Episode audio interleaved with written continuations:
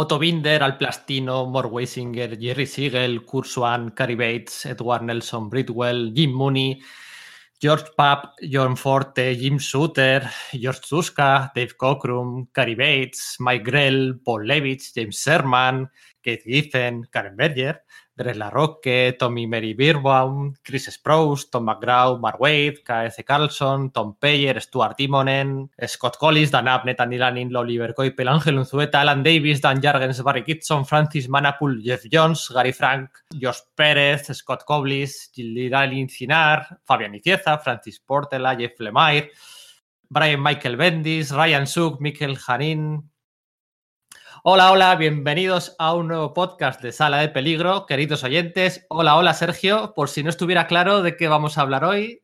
Hola, Pedro, ¿qué tal? Pues está, yo creo que con esa relación de autores queda bastante claro, ¿no? Pero si no es así, pues habrá que lanzarlo como un, grito de guerra, ¿no? Larga vida a la Legión, ¿no? Eso es, es que hoy vamos a hablar de la Legión porque la Legión está de nuevo de moda. ¿Eh? En estos ciclos lunares de, exposición creativa que, bueno, que vienen, que van, ¿no? Este particular grupo de héroes del siglo 31, pues vuelve a tener su serie regular de la mano de Brian Michael Bendis y de Ryan Suk, después de ser rescatados del olvido una vez más por Jeff Jones durante Doomsday Clock, durante el reloj del juicio final. Esta serie va a ser de publicación trimestral en nuestro país aquí por ECC y también además coincide justo de estas serendipias y de estas alineaciones astrales, coincide con la publicación de este tomo de ediciones que han sacado con, el crowdfunding de la Legión de Keith Giffen eh, inédita en nuestro país, ¿no? Entonces, pues mira, se alinea esas cosas, ¿no? Ahí el reloj de juicio final, Bendis, Jones, eh, Keith Giffen. Quizás este crowdfunding abre las puertas a la publicación de más contenido de este grupo en, en nuestro país. Una suerte siempre tan dispar. Y pues es que con esta excusa, ¿cómo no vamos a ponernos a hablar de la Legión de Superhéroes? Sí, porque además, jo, parece que no, pero al final es que es un grupo que, al que le tienes cariño, un grupo que de alguna forma que pues cautiva tu imaginación y a veces los tebeos no son tan buenos como lo que el, eh, eh, como lo que el, ambiente, el, concepto en sí te evoca pero incluso con esa idea encuentras realmente cómics que, que, son realmente fabulosos. Y al final, pues tienes tus favoritos eh, cuando organizas tus grupos de superhéroes y tus, digamos, tus franquicias dentro de los universos Marvel y DC y tal, pero, pero la, Legión siempre tiene un puesto ahí. Eso no, no acaba de pasar, ¿verdad, Pedro? Sí, yo si tuviera que elegir me quedaría con la JSA, pero seguido, seguido, seguido está la Legión de Superhéroes, ¿eh? para mí, muy por encima de, incluso de los titanes, incluso encima de la Liga de la Justicia, de Power Company, de todo lo que nos ocurra. Para mí, la Legión de Superhéroes, quizá por el rollito también matemático de ordenar todos estos volúmenes súper intrincados, difíciles de seguir, liosos, los reboots, quizás por esa, por esa dificultad también, que suma, suma puntos de carisma. Para mí, la Legión es de mis dos grupos favoritos de, de DC con diferencia. Yo no diría tanto, ya te digo que sí que pongo por encima eso a los titanes en la Liga de la Justicia, pero lo que voy es que la Legión nunca está desplazado del top 5, ¿no? Mm. Es, un, es, un, top, digamos, eh, líquido y que va fluyendo y, cambiando con el tiempo y tal, y que cuyas posiciones pueden pasar, pero lo cierto es que la Legión nunca, nunca deja de estar, ¿no? Nunca está en el primer puesto, o casi nunca, puedo pasar por etapas pequeñas en las que sí, estoy muy flipado con ellos y tal, con ese concepto de superhéroes adolescentes en el siglo 30 y 31, con esa mezcla entre los tropos habituales del género, pues eso, superheroico y pijamero, con la ciencia ficción superheredera de, pues tanto de los años 50 como de Star Trek, como incluso de Star Wars, ¿no? Hmm. Y esas, esa mezcolanza sí tiene, tiene un saborcito, tiene un saborcito y luego pues lo que dices, ¿no? lo que has comentado al principio, la, galería de autores que pasan por ahí, que, jo, es que hay bastantes de mis favoritos ahí metidos, ¿eh? A ver, Sergio, este es un podcast difícil, ¿eh? Es un podcast difícil porque, porque hay muchas formas de abordar este, este, este podcast, este tema, ¿no? Y, son, son muy distintas entre sí, ¿no? Está la forma de, hacerlo nostálgico, de hacerlo hardcore, ¿no? De ponernos a hablar de, yo qué sé, de, los números súper antiguos que, que, a mí me dan la vida, no sé, yo qué sé yéndose al principio, el Adventure Comics 293 de, de, Jerry Siegel y Kurt Swan, ¿no? Con aquella legión de super traidores contra la legión de super mascotas, ¿no? Todo super silver, ¿no? O, de, o hacerlo de, no sé, un poco más adelante, del número 14 del segundo volumen, ¿no? La primera historia aquí publicada por, por 5. O volvernos una vez más a la, saga de la Lightning Saga original, ¿no? Pero claro, Luego también está, que es lo que pasa siempre que se habla de la Legión, también hay que encararlo de otra forma, de una forma más sencilla, ¿no? Para, para, para un lector novel, ¿no? Que quiere dos o tres recomendaciones puntuales, meterla bien en el agua, eh, lo típico, ¿no? ¿Por dónde empiezo a leer la, la Legión de Superhéroes, ¿no? Que, que, que, es una que es una pregunta muy difícil de responder, ¿no? Porque... Sí, sí que lo es. Es, es complicado porque es súper extensa y eh, una de las cosas en particular, porque yo creo que cautivó a la audiencia en, en, los años 50, 60 y 70, porque al transcurrir una parcela, digamos, aparte del universo DC en, en, pues eso, en el siglo 30, incluso un universo DC que era, pues eso, lo que siempre decimos, ¿no? Un reino de taifas y tal, tenían que mantener un poco su status quo. Pero a la Legión sí se le permitía cierta evolución y morían personajes y los personajes eran adolescentes en principio, pero iban creciendo y se hacían adultos, se casaban y tenían hijos y, y demás, con lo cual, eh, eh, siendo súper convulsa toda su, su, continuidad, efectivamente existe. Entonces no, no es tan fácil eh, asomar y tampoco tiene claro. una, una, historia de publicación muy constante en España, con lo cual no, no es fácil acceder a, Claro, eso ¿qué, ¿qué son las grandes historias? Entonces, ¿qué, ¿qué, ¿qué, recomendamos? Pues el, el, la, la, Legión de Superboy de Alan Davis y Mark Farmer, que es un Elseworld, pues hombre, es trampita, ¿no? O sea. Es trampita. Eh, es, es, un, es, una delicia, pero es, es trampita. Es trampita, efectivamente, no es, no es continuidad. O, o, la Legión de Tres Mundos, que tan magníficamente dibujada por Jos Pérez, pues sí, pero es un mind blowing, ¿no? O sea, sí. se puede, se puede empezar, pero. Entonces, pues hay esas dos formas, ¿no? Para mm, rollo hardcore y nostálgico o rollo empieza por aquí, luego sigue por aquí. Y luego está la forma mm, matemática o la forma editorial, ¿no? Intentando explicar cómo enlazan exactamente los distintos volúmenes entre sí, los reboots y todo lo demás, ¿no? Es, es, es, vamos a intentar hacerlo todo, ¿eh? Sí, un poco una, una, una extraña forma mixta. A ver qué tal, tal, sale eso, porque como bien dices, no es fácil, es muchísimo material. Estamos hablando de, de al final, de uno de los, bueno, pues uno de los grupos más eh, de personajes de DC más, más antiguos, en el sentido uh -huh. de que, bueno, pues son casi coetáneos de, bueno, son anteriores a los años 60, o sea, que son coetáneos de la, de la Silver Age y, y, continuando hasta aquí. Entonces, hacer un repaso es extenso, pero bueno, vamos a ver qué podemos hacer, ¿no? Eso es, vamos a hacerlo. Yo estoy seguro que me lo voy a pasar bien. Voy a vamos a intentar que los que nos estéis escuchando os lo paséis bien y si es posible, que os enamoréis un poquito más de este grupo que, que a nosotros nos da la vida. Así que nada, somos Sergio Aguirre y Pedro Monge. Este es el podcast de Sala de Peligro. Y aquí solemos decir, esperamos que sobreviváis a la experiencia, algo muy marvelita. Hoy no puedo. Hoy no claro. Hoy toca decir lo otro, ¿no? Larga vida a la Legión. Empezamos.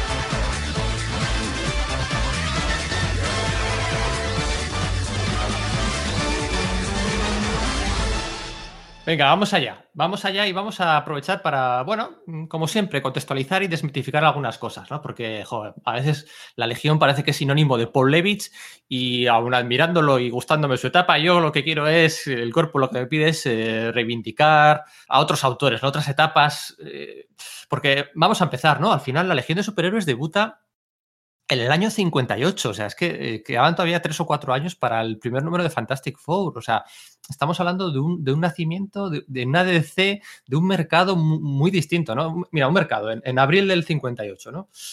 DC publica, para que os una idea, ¿eh? Action Comics, que ya va por el número 240 o algo así, Adventure Comics, que es donde debuta la Legión, el número 247. Eh, además de esos dos títulos de Superman, publica el de Superboy, Superboy ya está en el número 60. Publica, como era Supergirl's el Girlfriend, Lois Lane o algo así, ¿no? Eso y, luego, sí. uh -huh. y luego la serie de Jimmy Olsen, Superman's Paul. O sea, Paul, eso eh, es. De, Superman era el, el, el, todo lo que ocupaba el catálogo de ceno. Luego tenías cosas como street, es, antologías, ¿no? Tenías Wonder Woman, tenías Batman, Detective Comics, tenías Showcase, todo Showcase, esto. ¿no? los Blackhawks. Eh... La, la, Liga de la Justicia igual ya había empezado, pero igual todavía no tenía su, su propia colección, ¿verdad? La Liga de la Justicia en el, en el 58 yo creo que todavía no había empezado, fíjate lo que te digo. Incluso, ¿no? Fíjate, puede, valer un poco las fichas. Sí, puede, que sea del 59, no recuerdo ahora, pero en cualquier caso, efectivamente, es que es lo que dices, el personaje preponderante, el que realmente tenía que al lado cultural, era Superman y las ventas se reflejaban en los TVOs. Sí. Mort Weisinger, el, ese editor de, de, esa familia de títulos, era todopoderoso en el reino de Taifas, ¿no? Eso es, entonces, claro, era como una lo hemos dicho siempre, ¿no? La DC de, aquellos años, ¿no? Por mucho cariño que le tengamos ahora, por aquel entonces era, más que una editorial, era una empresa, ¿no? Una empresa, una, una empresa, un conglomerado en el que había que sacar historias adelante, ¿no? Entonces Mort Weisinger exprimía y cogía autores de por aquí y de por allá para crear pues, conceptos mm, que por aquella época debutan como Bizarro, como La Fortaleza de la Soledad, como Brainia, como Metalo, como Super, Supergirl, debuta, Supergirl debuta un año después, yo creo, que la Legión de Superhéroes, pero también, efectivamente, es el contexto, ¿no? El contexto del de, el lore de Superman, eh, digamos que es de aquella época, ¿no? Y entonces se sacan de la manga en el Adventure Comics número 247 a estos tres jovencitos. Eh, ¿cómo, vamos a hacer, Sergio? Eh, ¿Inglés o en castellano para los nombres de los...? Pues, joder, la verdad es que me gustaría poder ceñirme, pero estoy convencido que saltaré del, uno al otro, porque yo los, los conocí obviamente en castellano a través de las traducciones de cinco, pero luego he tenido que leer tanto en inglés porque la, su trayectoria, como ya hemos dicho, es errática, que estoy convencido que saltaré el inglés. Vamos a, tratar de tirar del inglés de entrada, ¿os parece? Vale, vale, venga, pues tiramos por, por el inglés, ¿no? Ahí debutan pues Cosmic Boy, Lightning Boy y Saturn Girl, ¿no? Siempre esos superhéroes jovencitos, con el Boy, con el Lab, con el Girl, que vienen del futuro a conocer a Superman, que es el que les inspiró, ¿no? El que les Ah, bueno, a Superman no, a, a... Superboy, ¿no? Que es que eso, esa pequeña diferencia es que luego resulta clave para muchísimas de las cosas que veremos después en la historia de la Legión, a que eh, efectivamente quien les inspira es Superboy, la versión juvenil de Superman. Cuando Superman era un adolescente, y, pero ya se había eh, empezado a poner el traje y, y corría sus aventuras en Smallville. Eso es, y entonces estos tres jóvenes héroes que que bueno, distaban mucho de ser una legión. Sí. pues es la primera aventura, que es la, la, la Génesis, ¿no? Con Otto Binder y con Al Plastino como creadores oficiales, pero bueno, entiendo que mucho de More Wasting que ahí también hay detrás, ¿no? Mucha, mucho sí, seguro. Todos, eh, todos, los escritores de la época y tal eh, han coincidido siempre en recordar que muchas veces ellos eh, escribían al dictado de, de Mort Weisinger prácticamente, ¿no? Y Otto Binder, que había sido uno de los que habían estado detrás del, del, pues, del Capitán Marvel de Shazam en los años 40, uno de los responsables de su, de su éxito, que había sido asimilado a la a la oficina de Superman, había incorporado algunos conceptos, no era una excepción al respecto. Eran un poco cabroncetes, todo se ha dicho de paso, porque les hacían pasar canutas a, a Superman y luego uno o dos años después, no, los, los, la siguiente aparición de la, de la, Legión de Superiores es 20 números después. Sí, en el 267, ¿no? En el 267 y luego según van pasando los números también conocen a Supergirl y también se las hacen pasar un poquito, un poquito canutas, ¿no? Pero bueno, aquí, primer mensaje que queremos, que queremos lanzar. Eh, la Legión, al contrario que muchos otros conceptos de Marvel o de DC o de, o de los cómics estos de las grandes editoriales, no se construyeron a partir de la visión única de uno o dos creadores o tres creadores, ¿no? La Legión eh, surge, bueno, con las. Eh, siempre en las. En, en las, en, las colecciones que rodeaban a Superman va saltando de una a otra, ¿no? Va saltando de aquí, va saltando de allí, aparecen en Superboy, aparecen en Adventure Comics, aparecen en Action Comics, aparecen en Morph Fan Comics, aparecen en, en Supergirl, aparecen, aparecen en muchas colecciones. Entonces, eso hace que sean muchos, como invitados especiales, hace que sean muchos autores los que toquen el concepto de la Legión. Entonces, cada autor va aportando su, sus ideas, su, sus inputs al lore, ¿no? Al concepto, al concepto de la legión. Es un concepto creciente, existente, pero no, no dirigido no sigue por una, dirección, ¿verdad? No es que es, eh, diga, diga, venga, vamos hacia allá y vamos incorporándolo, sino que, bueno, como salen aquí, igual un complemento y tal, pues vamos a incorporar este miembro o esta historia en plan de, ¿no? Pues el, el liderazgo rotativo, o aparece Colossal Boy, o estas cosas, ¿verdad? Eso, eso. Elegimos a, elegimos a nuestro líder por votación. Eso va a ser súper recurrente, ¿no? Aparece Triplicate Girl o Phantom Girl o, o el hombre camaleón, el, el, chico camaleón, Colossal sí. Boy. Son distintos autores. Entonces eso hace que sea, sea un grupo muy vivo, muy disperso, muy, muy, con muchas voces, muy interesante de, de seguir, ¿no? Los, aunque sí que es cierto que los primeros números pues no sé, pecan de cierta, cierto matiz naif, adolescente, muy silver, que visto desde el punto de vista de hoy, pues, pues tiran a, tiran a. Casi al cuento infantil, ¿no? Sí, además con las mascotas por allí, cada dos por tres. Pues lo cierto es que se nota esa, esa un grupo que estaba vivo, ¿no? Que, en crecimiento vivo, ¿no? Y que te podían dar lo inesperado en cualquier momento. Y eso es Hacer, lo que me Claro, por ejemplo, eh, respecto a incorporaciones, imaginaos el shock de los, de los lectores cuando descubren que uno de los personajes de la, de la Legión es el descendiente de Brainiac, ¿no? Que hasta ese momento, el, claro, Brainiac era el uno, pues había presentado como uno de los archivillanos de, de Superman, el tío que tenía embotellado a Candor y, y, demás. Entonces de repente dice, no, es que este tío tiene en el siglo 30 un descendiente que todo lo contrario, es bueno, ¿no? O sea, son, y uh -huh. salir por cualquier lado. Eso es. De hecho, eso es interesante porque en los primeros números, aquí la, la retrocontinuidad, retrocontinuidad, va a ser una constante en este podcast y en, a la hora de explicar la legión, es, no se entiende sin ello en los primeros números se daba a entender que bueno, estos, estos tres primeros miembros y los siguientes eran, eran todos terrestres, eran todos humanos. No es hasta después, de hecho, hasta una, a un cómic en el que se encuentran con Supergirl, donde se empieza a explicar por retrocontinuidad que no, que, no, que cada uno es de un planeta distinto, ¿no? De la, de la, del cosmos, ¿no? Al principio parecía como que uno, Saturn Girl, sí, se llama Saturn Girl, pero porque había ido a entrenar a Saturno y allí había adquirido los poderes, ¿no? Y, y el otro un poco más de lo mismo, pero, pero ellos eran terrestres, ¿no? Y, y poco a poco, pues eh, con Brainiac y con, y con, con, muchos personajes más, no, de Colu, de Krypton, de Daxam, de, de donde fuera, ¿no? De Durlan, eh, sí. De Durlan. Va creciendo. Por... No, digo eso, que quizás lo de Camaleon Boy fue igual lo que el, la pizca que, que, que, encendió ese fuego, ¿no? Porque de repente teníamos uno que claramente no era humano, ¿no? Aparte de. Eh, y, y, de ese modo empezó a decir, tal vez podamos darles. Y esa era una forma también de explicar los orígenes y por qué tenían poderes esos personajes, cosa que hasta ese momento tampoco se le había dado demasiada importancia, ¿no? Eso es. Entonces es muy interesante eso, ¿no? Ese, esos primeros números con Jerry Siegel, el co-creador de Superman, eh, que todavía estaba trabajando, pues 20 años después para Mort Weisinger, escribía muchos de los. Porque era, la, la Legión de Superhéroes no aparecía en las historias principales, aparecía en las historias de backup, ¿no? O sea, en Adventure sí, Comics. Los complementos. Eh, los complementos. En Adventure Comics, por ejemplo, siempre lo hemos dicho, era una colección que durante unos años se contaban las historias de Superboy, de Aquaman y de Green Arrow, nada más y nada menos, era una joya de colección. Y pues bueno, la de Superboy pues aparecía de vez en cuando de invitada a la Legión. Y, y, y ese crecimiento eh, va más, va más. Por ejemplo, todos sabemos seguramente el origen de, de cómo el, el, fundador de la Legión, el, el financiador de la Legión, el, el, hombre este RJ Brand, sí. Brand um, era el que había creado la Legión, porque, bueno, pues se había inspirado y tal. Pero esto no se descubre hasta, hasta el número 350 de ah, Comics. O sea, el origen de la Legión es muy, es muy posterior a su aparición. A nadie se le había ocurrido que realmente fuese necesario explicar por qué se juntaron. Entonces dicen, vale, sí, pues eh, esta, eh, un, un, financiero tiene un atentado contra su vida y casualmente pasan por ahí tres chavales que los tres tienen superpoderes, lo evitan y, y, es el, y el financiero este les les da esta idea de por qué nos juntáis formando un club de superhéroes juvenil, siguiendo un poco la estela de este Superboy del, del siglo XX. Luego el J. Brande tendrá más tela de la que cortar, sí. pero sí, era un poco como, como si dijésemos como su, su, Tony Stark en Los Vengadores y Tony Stark no fuese Iron Man, por eh, algo, ¿no? Sí, mira, ahora que dices lo de Tony Stark, es como lo de el padre de Tony Stark, ¿no? Que, que,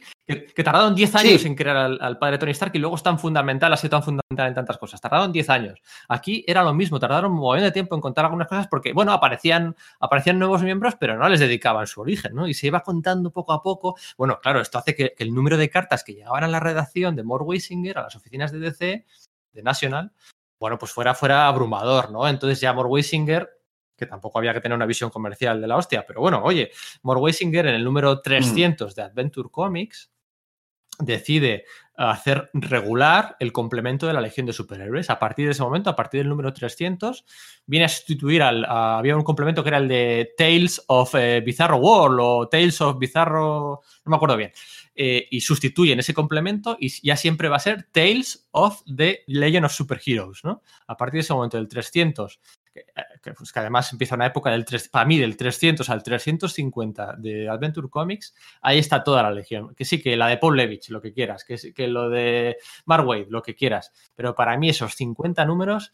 Eh, Son lo que generan bueno. todo el lore, ¿no? Es que es donde se ven eso, lo de los anillos de vuelo, el código de la legión, lo de cómo se admiten a los miembros, que es casi como una coña, ¿no? Igual como en el primer la primera aparición que habían tenido era como que le gastaban una broma Superboy de no, vamos a ver si te hacemos unas pruebas y te incorporamos al club pues es recurrente a partir de ese momento el hecho de que van haciendo eh, audiciones a, a, miembros para ver si les incorporan o no. Unos son aceptados y, y otros no. Está lo que decíamos de la presidencia. La legión, eso es, la legión de los sustitutos, que ahí estaban ya Polar, que, que, que acabarían siendo, siendo miembros de la legión con el paso del tiempo. O no sé, me acuerdo de, por ejemplo, de lo de sacar a Monel de la, de la zona fantasma, que lleva ahí pues, mil años, de, de, la, de la primera muerte, de la muerte mm. de Lightning Boy o de Relámpago, como queréis llamarlo. Sí, que duró 12 números o algo por el menos, estilo, menos, nada, nada. Sí. Menos, ¿no? Ni siquiera, ¿no? Era todo ese tono, ese tono naif, ¿no? Porque muere en el 304, resucita en el, el famosísimo eh, 312. Vale, claro, sí, sí, pero tenía la idea que moría en el 300, fíjate, ¿sabes? Se me, se me, había, me había bailado la cifra. Pero sí, es, pero es que sé que, tú, que, a pesar de que no fuese ni un año de TVOs, ya daba una, una, idea de que esto podía pasar cualquier cosa. Sí, lo resucitaron enseguida, pero jo, es que. ¿Y de qué manera? Bueno, mayoría, ¿Y de qué manera? Es que mira. ¿Y de qué manera? Con, las, con las varitas sí. pa, eh, para rayos, ahí ya se juramento. Claro, eso ¿no? es. La gente, sí, la gente que haya leído, pues no sé, la saga relámpago del crossover de Justice Society of America y Justice League of America, de Belcher y Jeff Jones, ¿no? Eh, que homenajea a, a, la saga relámpago original, que es una saga, pues el 312, súper super fundacional, súper super 312, pues sería, mira, yo creo que Marvel ya estaba en el, el número 312. Esto es de será el del 63. Pero los que nos estén escuchando, venga, que nos hagan este ejercicio simplemente. Leeros el número 312 de Adventure Comics, por ejemplo, la saga Relámpago original cuando intentan resucitar a Relámpago. Pues es que es, sí. es, una, es, es, que es como de cuento de niño, simplemente actualizado al, pues eso, puesto en un contexto del siglo XX, que era un poco la dinámica de, de todo esto, ¿no? Y, y, pero es que eso además va a durar mucho tiempo, más del que pensamos en realidad, porque ya metidos, hasta muy metidos en los años 70, se va a tener ese, ese rollo tan, tan sumamente naif, ¿no? Pero es que es realmente lo que genera el espíritu de la legión claro. y cómo luego los autores después lo fagocitan y lo transforman en otras cosas de forma más o menos eh, orgánica o a veces más eh, encasquetando como se puede, ¿no? Ese, no sé, pero es que se incorporan cosas, pues eso, lo de la, el cuartel este de, de la Legión de Superiores, que es como un cohete estrellado y clavado en el suelo, ¿no? Que está ahí en, en, Metrópolis, que supone que, bueno, pues en el futuro es como la ciudad más importante del, del cosmos conocido, ¿no? Y de hecho, muy adelante se añade una cosa, eh, en un guiño se añade una cosa súper divertida, que es que, que, que, que el, cohete está en la, en la, calle Clinton, ¿no? Que era donde, donde se estableció que, Clark Kent tenía su apartamento, ¿no?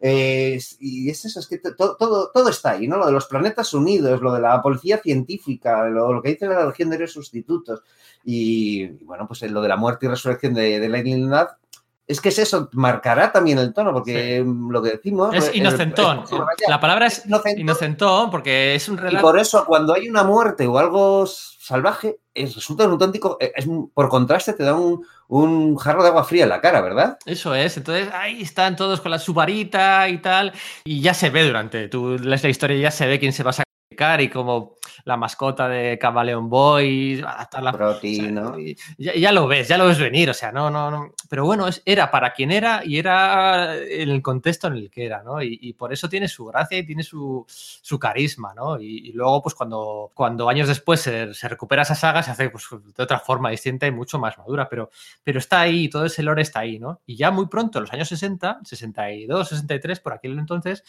eh, debuta otro de los autores y todos los nombres importantes en la historia del grupo, porque hasta ahora, pues sí, teníamos a Jerry Siegel, que hemos comentado, el dibujo de John Ford, que, que bueno, no, no, eh, no, era lo más eh, comiquero que podría decirse, porque él venía de cómics de romanticones de la época, pero oye, funcionaba bien, estaba Hamilton por allí, estaban... Edmond, Hamilton, Edmond Hamilton me, me, refiero. Sea, ahí debutan Kurswan y Jim Shooter, ¿no? Hay un momento en el que se alinean los astros y, y debutan dos nombres que, que, van a ser de primera fila, van a incorporar muchos personajes, el Karate Kid, la, la, la, la princesa proyecta, Ferro, ¿eh? que tendría uno de los... Ferro Lad, eso es, sí, que, que, de hecho, por lo visto, Shooter tenía la idea de que el personaje fuese negro, que eso fue una, una de las cosas que había de, de, detrás de, de, la máscara, pero no la dejaron y eso volverá a pasar 10 años más tarde, o bueno, incluso más, ¿no? O sea, es decir, sí. es, eh, es, es, muy curioso ese rollo de esa ciencia ficción tan inspirada de los años 50 que era como la, la extrapolación de la, de la América, eh, de la familia nuclear, ¿no? La sugerida en la exposición universal de, lo, de, de los años 30, pues a, a, los cómics, ¿no? En la que no había mucho espacio para, para el tema del, pues de, la, de la inclusividad sí. étnica y demás. La diversidad, sí. El, Eso el, es, el, el, el, debut, o sea, Ferro va a tener el, honor de ser, bueno, honor, va a ser la primera muerte eh, permanente, ¿no? El primer legionario que muere. Sería, sí. Porque, bueno, sí, que triplicada. Sí, tri tri triplicada es eso, como se componía de tres, pues una de ellas muere a manos de cómputo, ¿no? La, la, la, la propia computadora de, de, la Legión, que es un poco el este rollo, un poco como, como el Ultron de Marvel, ¿no? Pues ellos tienen ahí una inteligencia artificial que se revela contra ellos. Y fue traumático, porque era como, pues, pues sonaba como si fuese una amputación, pero con Ferro al lado era una muerte además de características épicas y heroicas, porque el tío se sacrifica mm. para detener una amenaza mayor, ¿no? Que era, es algo muy épico, pero que no se había hecho poco. Yo no creo que todavía hubiese sucedido lo de Wonder Man en, en Los Vengadores, ¿verdad? Eh, no, eh, no, no, no. Bueno, espérate, ¿eh? O puede, puede que sí. sí puede Wonder, que Wonder Man sí había muerto los Vengadores. Sí, sí, sí, porque lo de Wonder Man debe ser del 64 y que estamos hablando ya del 66 sí. o algo por el estilo. Es que no. Estamos, llegando, estamos llegando al Adventure Comics 50, ¿no? Con Jim Shooter. Jim Shooter crea Universo. El, el notizador este tenía, el, el, tenía un monóculo, ¿no? Si no recuerdo mal.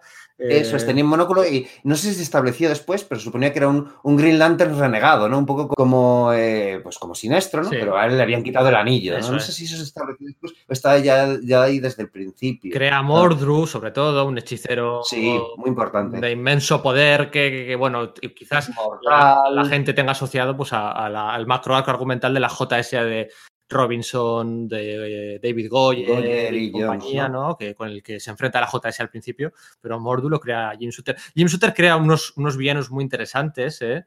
Porque, los cinco fatales, fíjate. Eso es, el círculo oscuro no le funciona bien, pero los cinco fatales sí, ¿no? Con Validus, la Emperatriz Esmeralda, Manu, o sea, Mano. Eh, Mano, Zarok y el persuasor, ¿no? Eso es, Zarok, eso es, y el persuasor, eso es, ¿no? O, o, bueno, pues son, son números, el rey químico, Shadow Last también lo introduce él, ¿no? Eso es, Sombra. Van creándose uh -huh. en, esos, en esos números de, de Jim Shooter, ¿no? En los que, en los que además pues hay, hay, hay la aparición de, de RJ Brand que, que, que, hemos dicho, ¿no? Y, y, bueno, pues ahí la serie empieza, empieza a ir para arriba. Pero, y esto es algo, otra reflexión, mira, segunda reflexión que podríamos decir, ¿no? El, el gusto, bueno, el gusto no precisamente, ¿no? La, la rutina habitual de DC de dispararse, un, eh, de pegarse un en la pierna, ¿no? Pegarse un tiro en el pie. O sea, con la legión de superhéroes. A ver, no sé, si hiciéramos una lista, podrían salirme seis o siete momentos en los que DC se ha pegado un tiro en el pie, pero, pero, pero, pero, de la forma más flagrantemente inútil y absurda total. Y este yo creo que sería el primero de ellos, ¿no? Porque bueno, hay momentos en los que luego hablaremos, ¿no? La, la, eh, como todo Crisis en Tierras Infinitas, es, la historia se sabe, ¿no? Como Superboy le cambian y ya, ya no pueden utilizarlo y entonces es Monel o, yo qué sé, o el papel Baxter que luego llegaremos y como las ventas bajan por culpa de eso. Pero aquí es que en este momento, por alguna razón, no sé si por las cartas que llegaban o por lo que fuera, eh, Weisinger decidió intercambiar los, los, backups, las historias de complemento que, de estas antologías, de estas series, e intercambiar la de Supergirl y la de la Legión. Eh, o sea, Supergirl era un complemento de la, de la serie de Action Comics y la Legión era un complemento de la serie Adventure Comics. De Adventure, eso. Entonces es. decide intercambiarlos. Eh, entonces la, la, Legión pasa a ser un complemento de Action Comics de la serie principal de Superman. O sea, ahora la Legión. Sí, eh, sí parece como que la suben de rango de ese modo, porque la Legión es que eso iba teniendo clamor eh, popular y cada vez le gustaba más gente y a los que les gustaba le gustaba mucho, era algo prácticamente de culto, ¿no? Eso es. Y, y lo que parecía que quizás le iba a venir bien, lo que pasa es que se eclipsa. Sí. ¿vale? La Legión se eclipsa en, en, en Action Comics eh, se eclipsa por Superman, entendible hasta cierto punto, ¿no?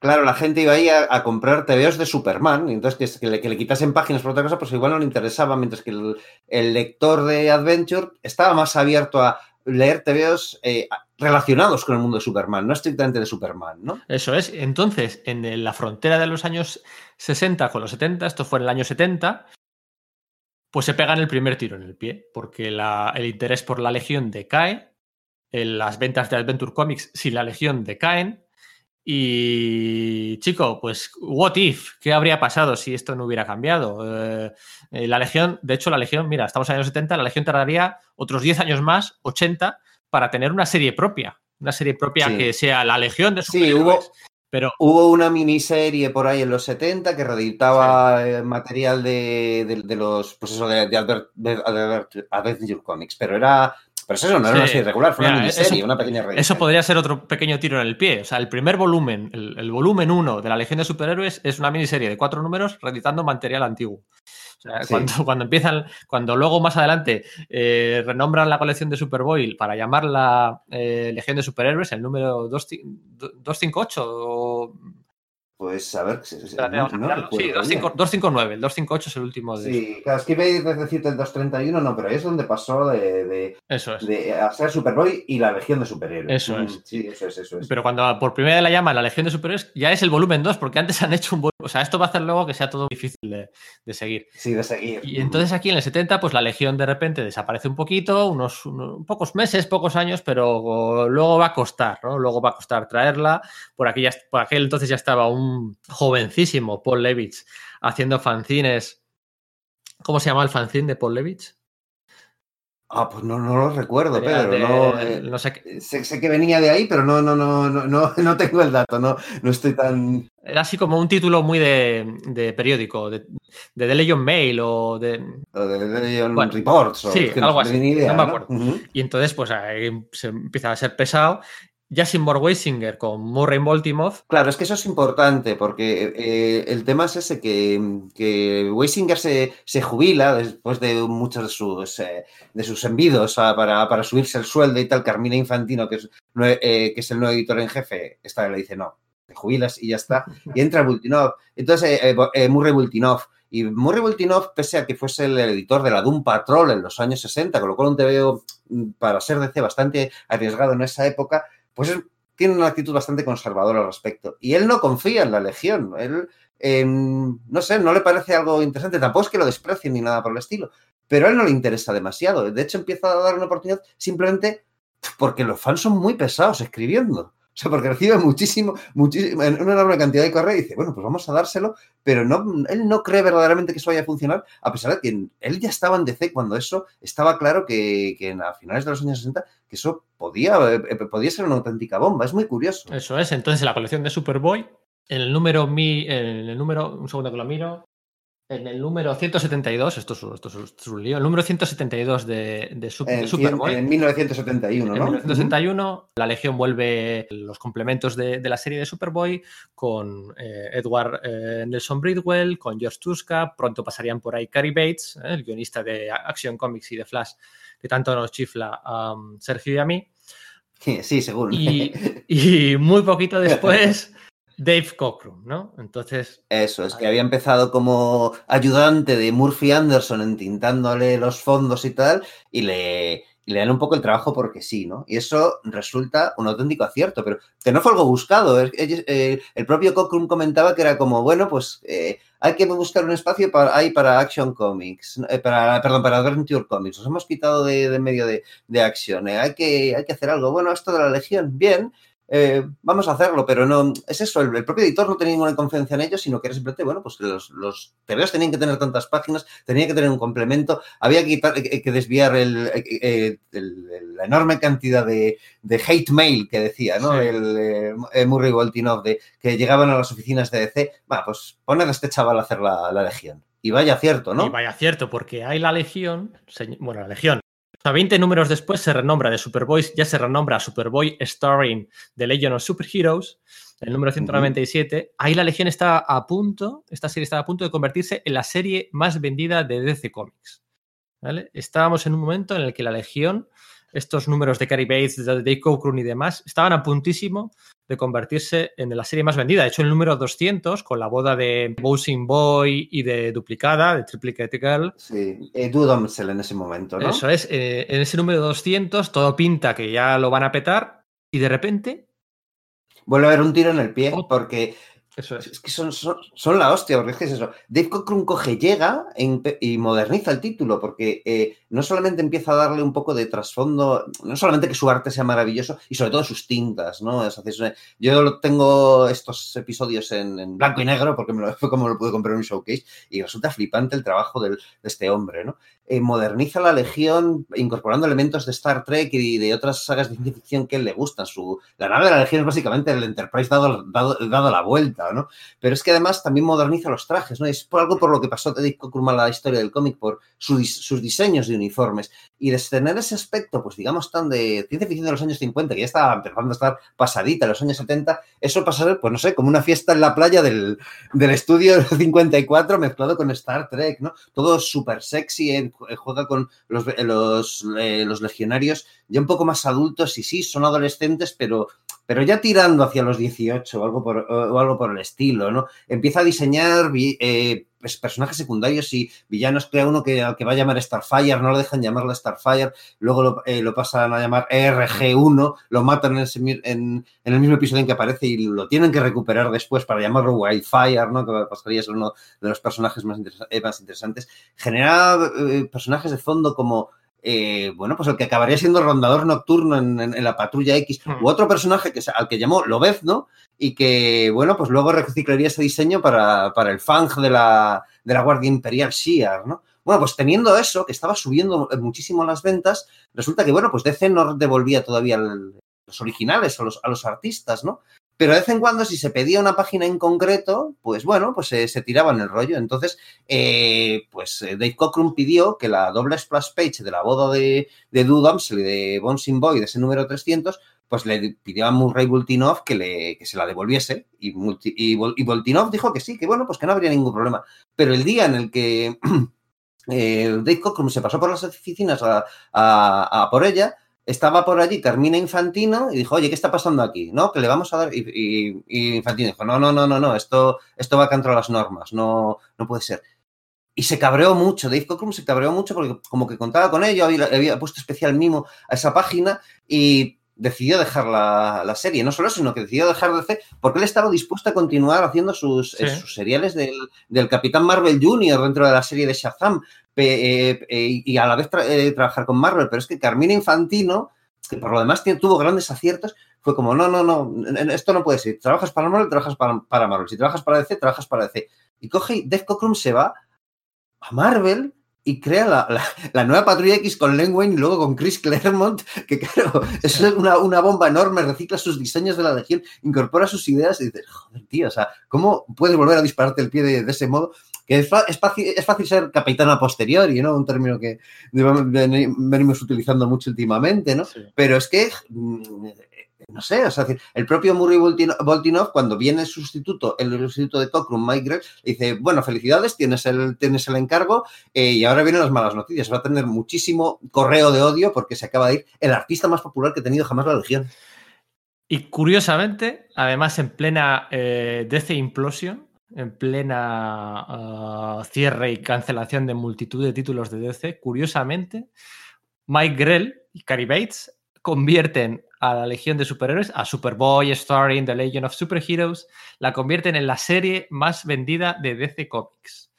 Efectivamente, a pesar de irse Cockrum, que era lo que había generado la atención, ese paso más que da, que da Grell eh, vamos, que se da con Grell, no solo cosa de Grell, sino que efectivamente está Kerry Bates, que, que venía de, que, que, estaba antes con, con Cockrum, ¿no? Y además eso, se, incorpora Jim Shooter, que había estado, eh, pues ya, como ya hemos comentado, de tiempo atrás en, en, la Legión, y sí, eh, le van dando cosas que le van aplicando capas, porque aunque todavía se ve ese tono de historias tan de, tan de la Silver, ya van pasando cosas distintas, ¿no? Y tienes historias en las que, bueno, pues se ve ahí, eh, aunque sea de lejos, se ve cierta caracterización en el universo que sí que tiene piedad de un, de, un agente de la, de la policía científica en un episodio, o ves, pues eso, el. Eh, la muerte de. acuérdate. bueno, es verdad, es que qué narices. Es que además Grell entra cuando matan a Invisible Boy, ¿sabes? Como te van a odiar, le decía Murray Volti, eh, Voltinov a, a, Grell. Es que te van a odiar, porque vas a sustituir a, a, Dave Cockrum y lo primero que vas a dibujar es como Validus mata a, a Invisible Kid, es verdad. es, o sea, es, es muy demencial, ¿no? El, el- el- el asunto, pero efectivamente es que lo llevan, lo llevan a más y se van viendo, se, se- eh, se van viendo cosas, pues eso, eh, eh, como el- eh, se sugiere que Brainiac 5 tiene problemas de equilibrio mental, porque es que resulta que por las noches sonámbulo, obsesionado como está con Supergirl, se construye una Supergirl robótica para tener Sí. un, eh, una amante, ¿no? Eh, Grell trata de, in- de incorporar esos elementos de diversidad cultural también en, la Legión, ¿no? Y esta hace esa historia a la que me he referido de universo y un agente de la policía científica, su idea es que ese personaje, bueno, pues fuese negro. Y, y Mu- Murray Bultinov le dice, eh, no, no, no puede ser, en el futuro de la Legión no hay negros. Es como, pero a ver, ¿cómo, cómo puede ser esto? No, no, no, me niego y me planto aquí. O sea, tendrán que, no han aparecido hasta ahora, pero tendrán que, que- tendrá que haber diversidad cultural. Y Bultinov le dice, no, sí, eh, bueno, vamos a colorear el, personaje como si fuese, como si fuese blanco, porque es que estamos preparando un, eh, la, la aparición de un gran personaje negro en la Legión. Y cuando aparece, o sea, se empieza a retrasar eso y Grell ya empieza a mosquearse diciendo, joder, que me habéis dicho esto.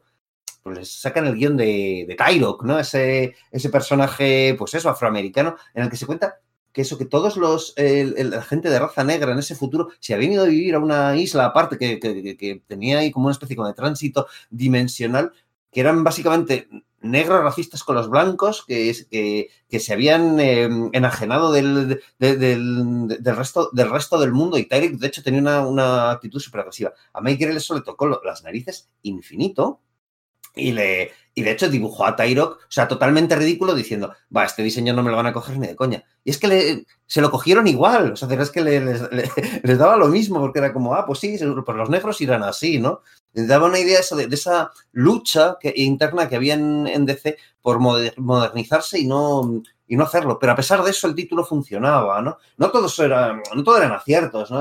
Pues incluso yéndote a la, a, la etapa de Cockrum, pues tienes a personajes como, a pesar de que hemos dicho los grandes rediseños y tal, pues tienes a personajes como Orión el Cazador, que básicamente es como Kraven el Cazador de, de, de Spider-Man, pero con coletas y un parche, ¿no? Que da un poquito de vergüenza ajena, ¿no?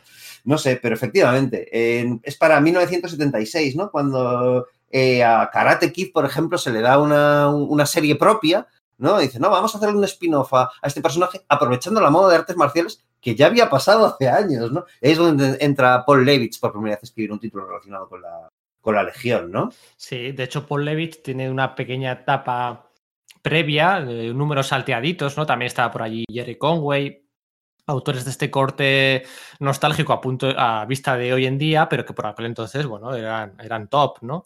Eh, muchos feelings Sí, y tal. estrellas emergentes, ¿no? Y, y. Paul Levitz, que hace, bueno, el, el prim- el primer año de Héroes Comic Con, ¿no? Vino Paul Levitz, eh, además de From Miller, Bill Sienkiewicz y todo, bueno, Paul Gulassi, eh, Fabián Icieza, Kevin Maguire, bueno, aquel año fue una gozada, ¿no? Y hablando con Paul Levitz me decía que, que él se arrepentía un poquito de esa primera etapa eh, de feelings en la Legión de Superhéroes, aunque, bueno, ahí es donde crea Downstar, por ejemplo, o crean a... Bueno, sí, es curioso lo de Donstars, de nuevo, es Mike Grell, ¿no? O sea, aunque Sí. él, ya- eh, Grell eh, ya acaba, no acaba harto del, título en sí, sino que eh, le pasa mucha factura la, entrega física y mental que tiene que hacer al respecto, porque tenía, digamos, un método de trabajo en el cual trabajaba 12 horas, dormía 4, trabajaba 12 horas, dormía 4. Y entonces en un momento dado se da cuenta de que pues, no se queda con eh, un par de meses una persona que no la ha visto le dice, tío, ¿qué te ha pasado? Que se ha envejecido como que 10 años y el tío tiene que, tiene que dejar de, dibujar una temporada y, y, re- y reestructurarse. Pero Dawnstar, por lo visto, la, la crea él, aunque ya no está en la serie cuando es introducida. Y, y, y vamos, y Paul Levitz es la que el que incorpora el, pues, sus características, las características de Dawnstar, en plan, pues es el poder de rastreo espe- espacial, etcétera. Pero esa idea, pero Grell está bastante en el rollo de, sí, hay que introducir eh, diversidad étnica dentro de los legionarios humanos, porque no le valía esa respuesta que la legión le daban a Tyro que en, en los diálogos de la, de, de la aparición que tenía, en la que no, pero si es que la legión, claro que es diversa, fíjate, si tenemos gente con piel azul y gente con piel verde y gente con piel, piel violeta, es como ya, pero es que eso es lo fácil, ¿no? Parece que no, que no habéis entendido el- lo que eh, Denny O'Neill y, Sí. y, y Neil Adams habían dicho en ese primer número de Green Lantern Green Arrow, ¿no? Sí, eso es. Entonces, pues bueno, la serie empieza a madurar poquito a poco. En ventas baja, baja bastante. De, de repente, bueno, pues ya no es de las más vendidas. Eh, se va Mike Grell, que estuvo dos años. Mike Grell jovencísimo al principio de su carrera, Sí. ¿eh? Súper, súper Sí, joven. el tío había, había hecho algunas tiras de prensa para Brenda Starr pero que no era el, todavía no era el tío que hizo Warlord, ni, eh, ni Star Reach, ni Sable, ni, ni Green. Bueno, em, poco después había un poco el, Green Arrow este con Daniel pero que no es el, el, el, Green Arrow de por el que Mike Grell es famoso, vaya. Eso es. Entonces, pues ahí entran eh, James Sherman, ¿eh? un James Sherman espectacular, el mejor trabajo que ha hecho James Sherman nunca. Eh, las primeras, vaya, unas primeras páginas de impresión. Un poquito influencia por Neil Adams, es cierto, pero. Bueno, todos lo estaban, porque incluso eso, el propio Grell lo estaba, y algunos episodios eh, puntuales que se dibujaba Michael Netzer, es que era, la, onda, ¿no? O sea, eh, igual que pues Jack Kirby redefinió cómo se dibujaban los superhéroes en los años 60, y igual Todd McFarlane y Rob Liefeld de los 90, pues Neil Adams redefinió cómo se dibujaban en los años 70. ¿no? Casan a, por fin, a Relámpago y a Saturn Girl, que lo hace el propio Paul Levitch en un especial eh, de que salió. De, tres subis, ¿no? De estos así grandes, de DC Special Collector, ¿no? Que ahí vuelve Grell a, dibujar, ¿no? Eso es, además, cuando, te, cuando se casaban dos legionarios, entre las muchas normas, esto era como un club como un club de niños de la casa del árbol, ¿no? Que tenías siempre muchas normas, ¿no? No matarás, que es algo súper recurrente, y otra de las normas era que si te casabas, que ya no podías eh, seguir participando en la, en la legión. Así que después de casarse... a mí siempre me ha llamado mucho, mucha eh, la atención esa, ese, ese, aspecto de la legión, ¿no? De las normas que se... si las escribieron ellos, ¿por qué se ponían cosas tan, tan restrictivas? Es muy, de, casa, es muy de casa en el árbol, ¿eh? Muy de cabaña en el árbol de, Sí, sí, sí. Justo. Y aparece por ahí el hombre infinito, que, madre mía. No, es, es, Time Trapper, ¿no? En realidad, no el. No, bueno, yo digo. Ah, Dices en la serie regular. Sí, sí, pensé que seguías hablando de la boda de Saturn. Sí, sí, bueno, de Time Trapper no hemos hablado todavía. Eh, hablaremos mucho. Vamos a hablar mucho de Time Trapper. Sí, va, a tocar hablar mucho. Digamos que aquí, eh, hasta aquí, por, adelantar un poco, vemos que había sido un villano que era prácticamente un ladronzuelo o algo por el estilo. Y aquí ya se, se desvela una cosa que será desmentida más adelante, que era que, era miembro de una, especie de extraterrestre llamado los controladores, que eran una, una, rama divergente de los guardianes de la entonces esto era un controlador malo. Eso es. ¿Vale? Eh, de hecho, lo del Time Trapper en muchas ocasiones ha sido el vehículo o el anticuerpo de DC para solucionar muchos, bueno, solucionar o empeorar muchos de estos eh, disparos y tiros. Para tratar de solucionar. Sí. sí, sí, Así que bueno, estamos llegando ya al momento culmen, al momento que todo el mundo conoce, la etapa más eh, publicada, la etapa más em, aclamada, ¿no? Es que es la etapa de máxima esplendor. Aunque luego tengas ahí a, a Congo, incluso Steve Ditko y, o, Starling están por ahí en medio, ¿no? Mm.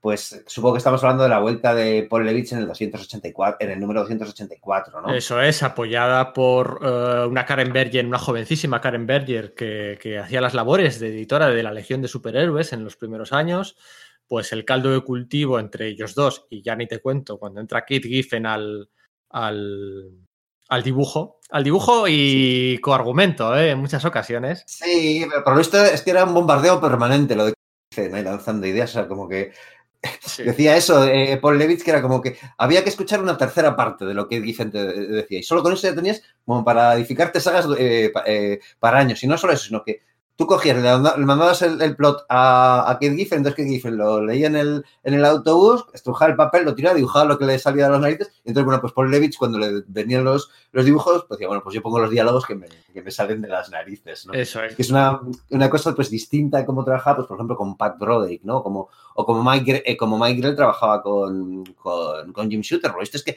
para esas historias cortas de la Legión, Jim Shooter se marcaba guiones de 90 páginas, que hablamos mucho de, de, Alan Moore y sus cosas, pero dices, joder, Jim Shooter, ¿no? O sea, vaya, vaya con la escuela del full script de, de Mort Weisinger, ¿no? Sí, entonces, lo que decíamos, eh, Perdón, sí. se incorporaron a Superboy en el 170 y algo, el título se cambió a Superboy Starring en el número 197, 20 números después, 60 eh, números después, en el 259, se perdió todo lo de Superboy y ya por fin la serie se llamó Legión de Superhéroes, volumen 2, porque hemos dicho que había un volumen 1 de reimpresiones. Entonces, 259 es Legión de Superhéroes. Y en, en 1980.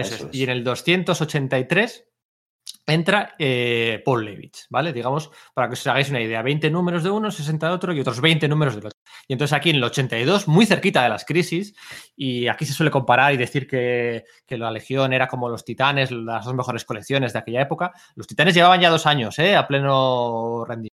Sí, de hecho, es que Levitz sí que dice mucho que, él, o sea, comenta que él, su referencia para la caracterización y dinámicas de, su Legión de Superiores eran los nuevos titanes. Era lo que le parecía que era la dirección en la que había que ir.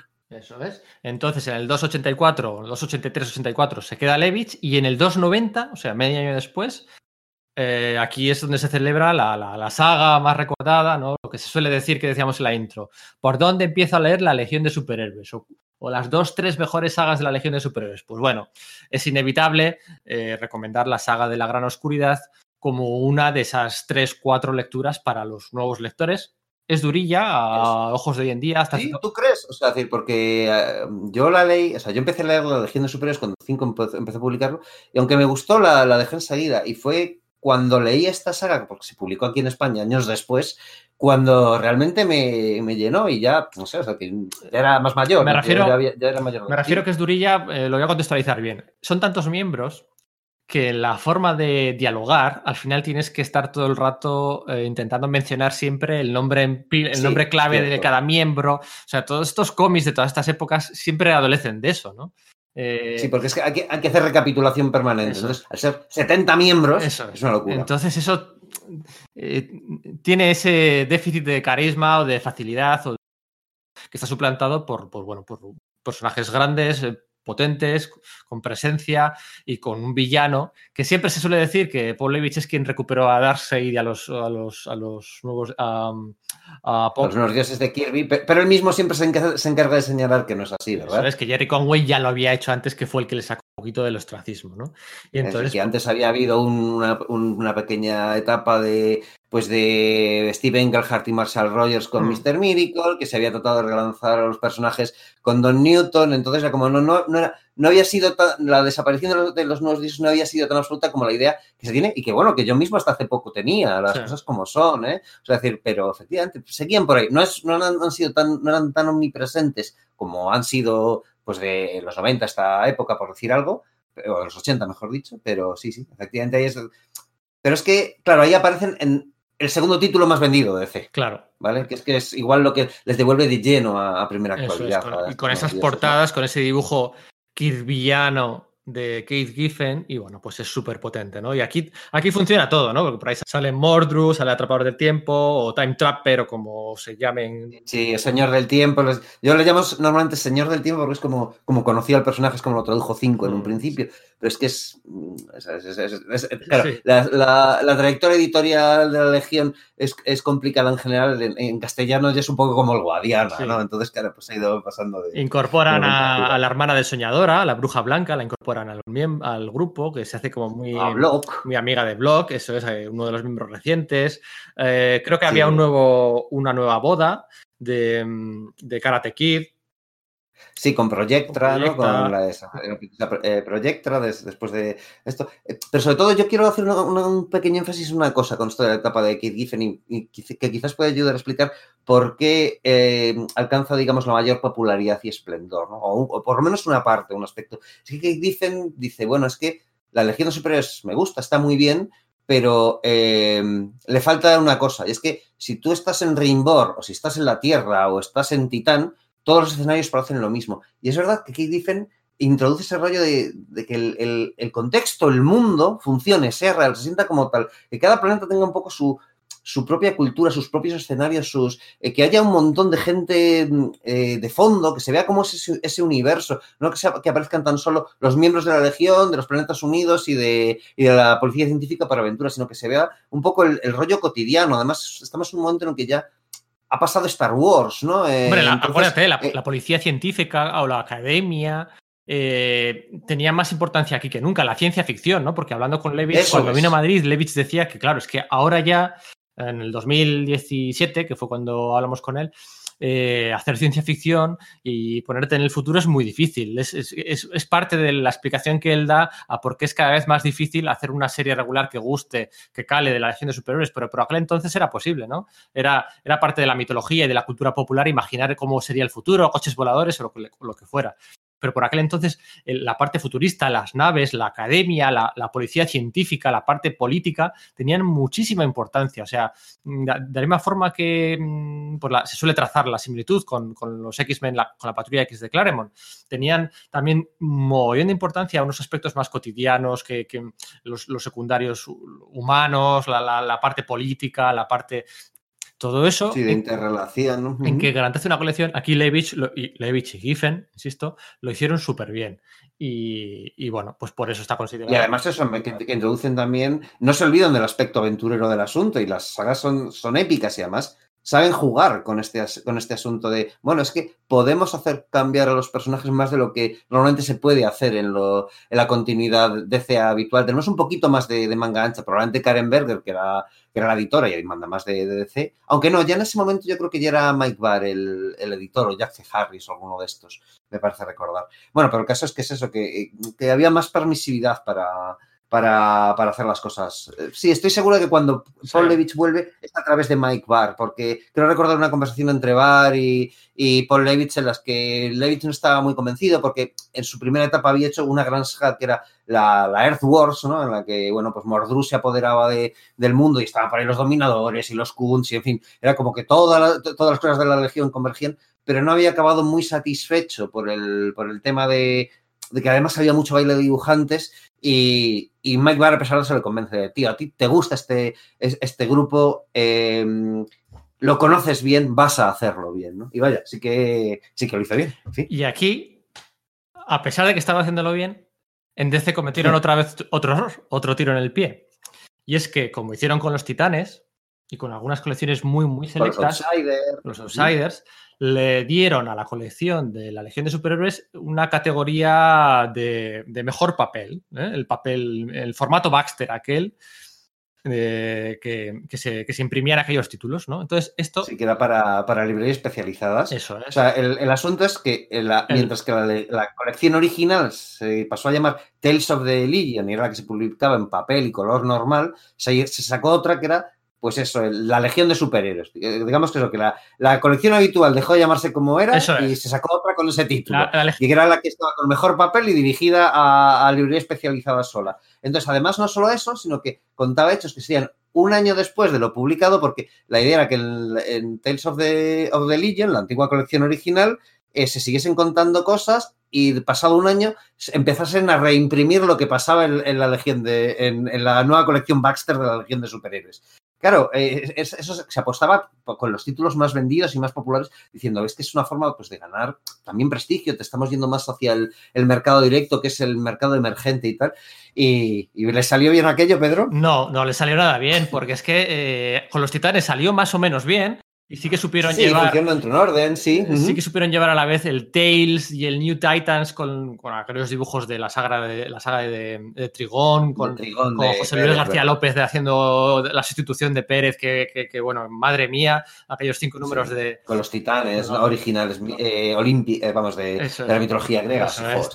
Yo, Pérez, eh, sin entintarse a sí mismo, aplicando directamente con los lápices, fue, fue tremendo. En uno de sus mejores trabajos. Para mí, bueno, bueno, luego bueno, da igual. Eh, para mí el mejor. Eh, esas, cinco ¿eh? portadas, Sergio, esas cinco portadas. Bueno, volvemos a elegir porque el problema. El tema, eso, espera. Nos volvemos locos. Porque es que, en la Legión, pasó, la Legión pasó lo mismo. En la Legión, durante, en paralelo, durante dos años, había dos colecciones. el volumen 3 de la Legión de Superhéroes, que contaban historias, como decía Sergio, a un año vista, y el volumen 2, en el número 312 o así, se había convertido a, a Tales of the, Legion, of the Legion of Superheroes, ¿no? Con un dibujo de Dan Jargens, un jovencísimo Dan Jargens, de flipar. Sí, que ¿eh? justo acababa de salir de. Claro, es que Dan Jargens eh, parece que le damos por asumido y tal.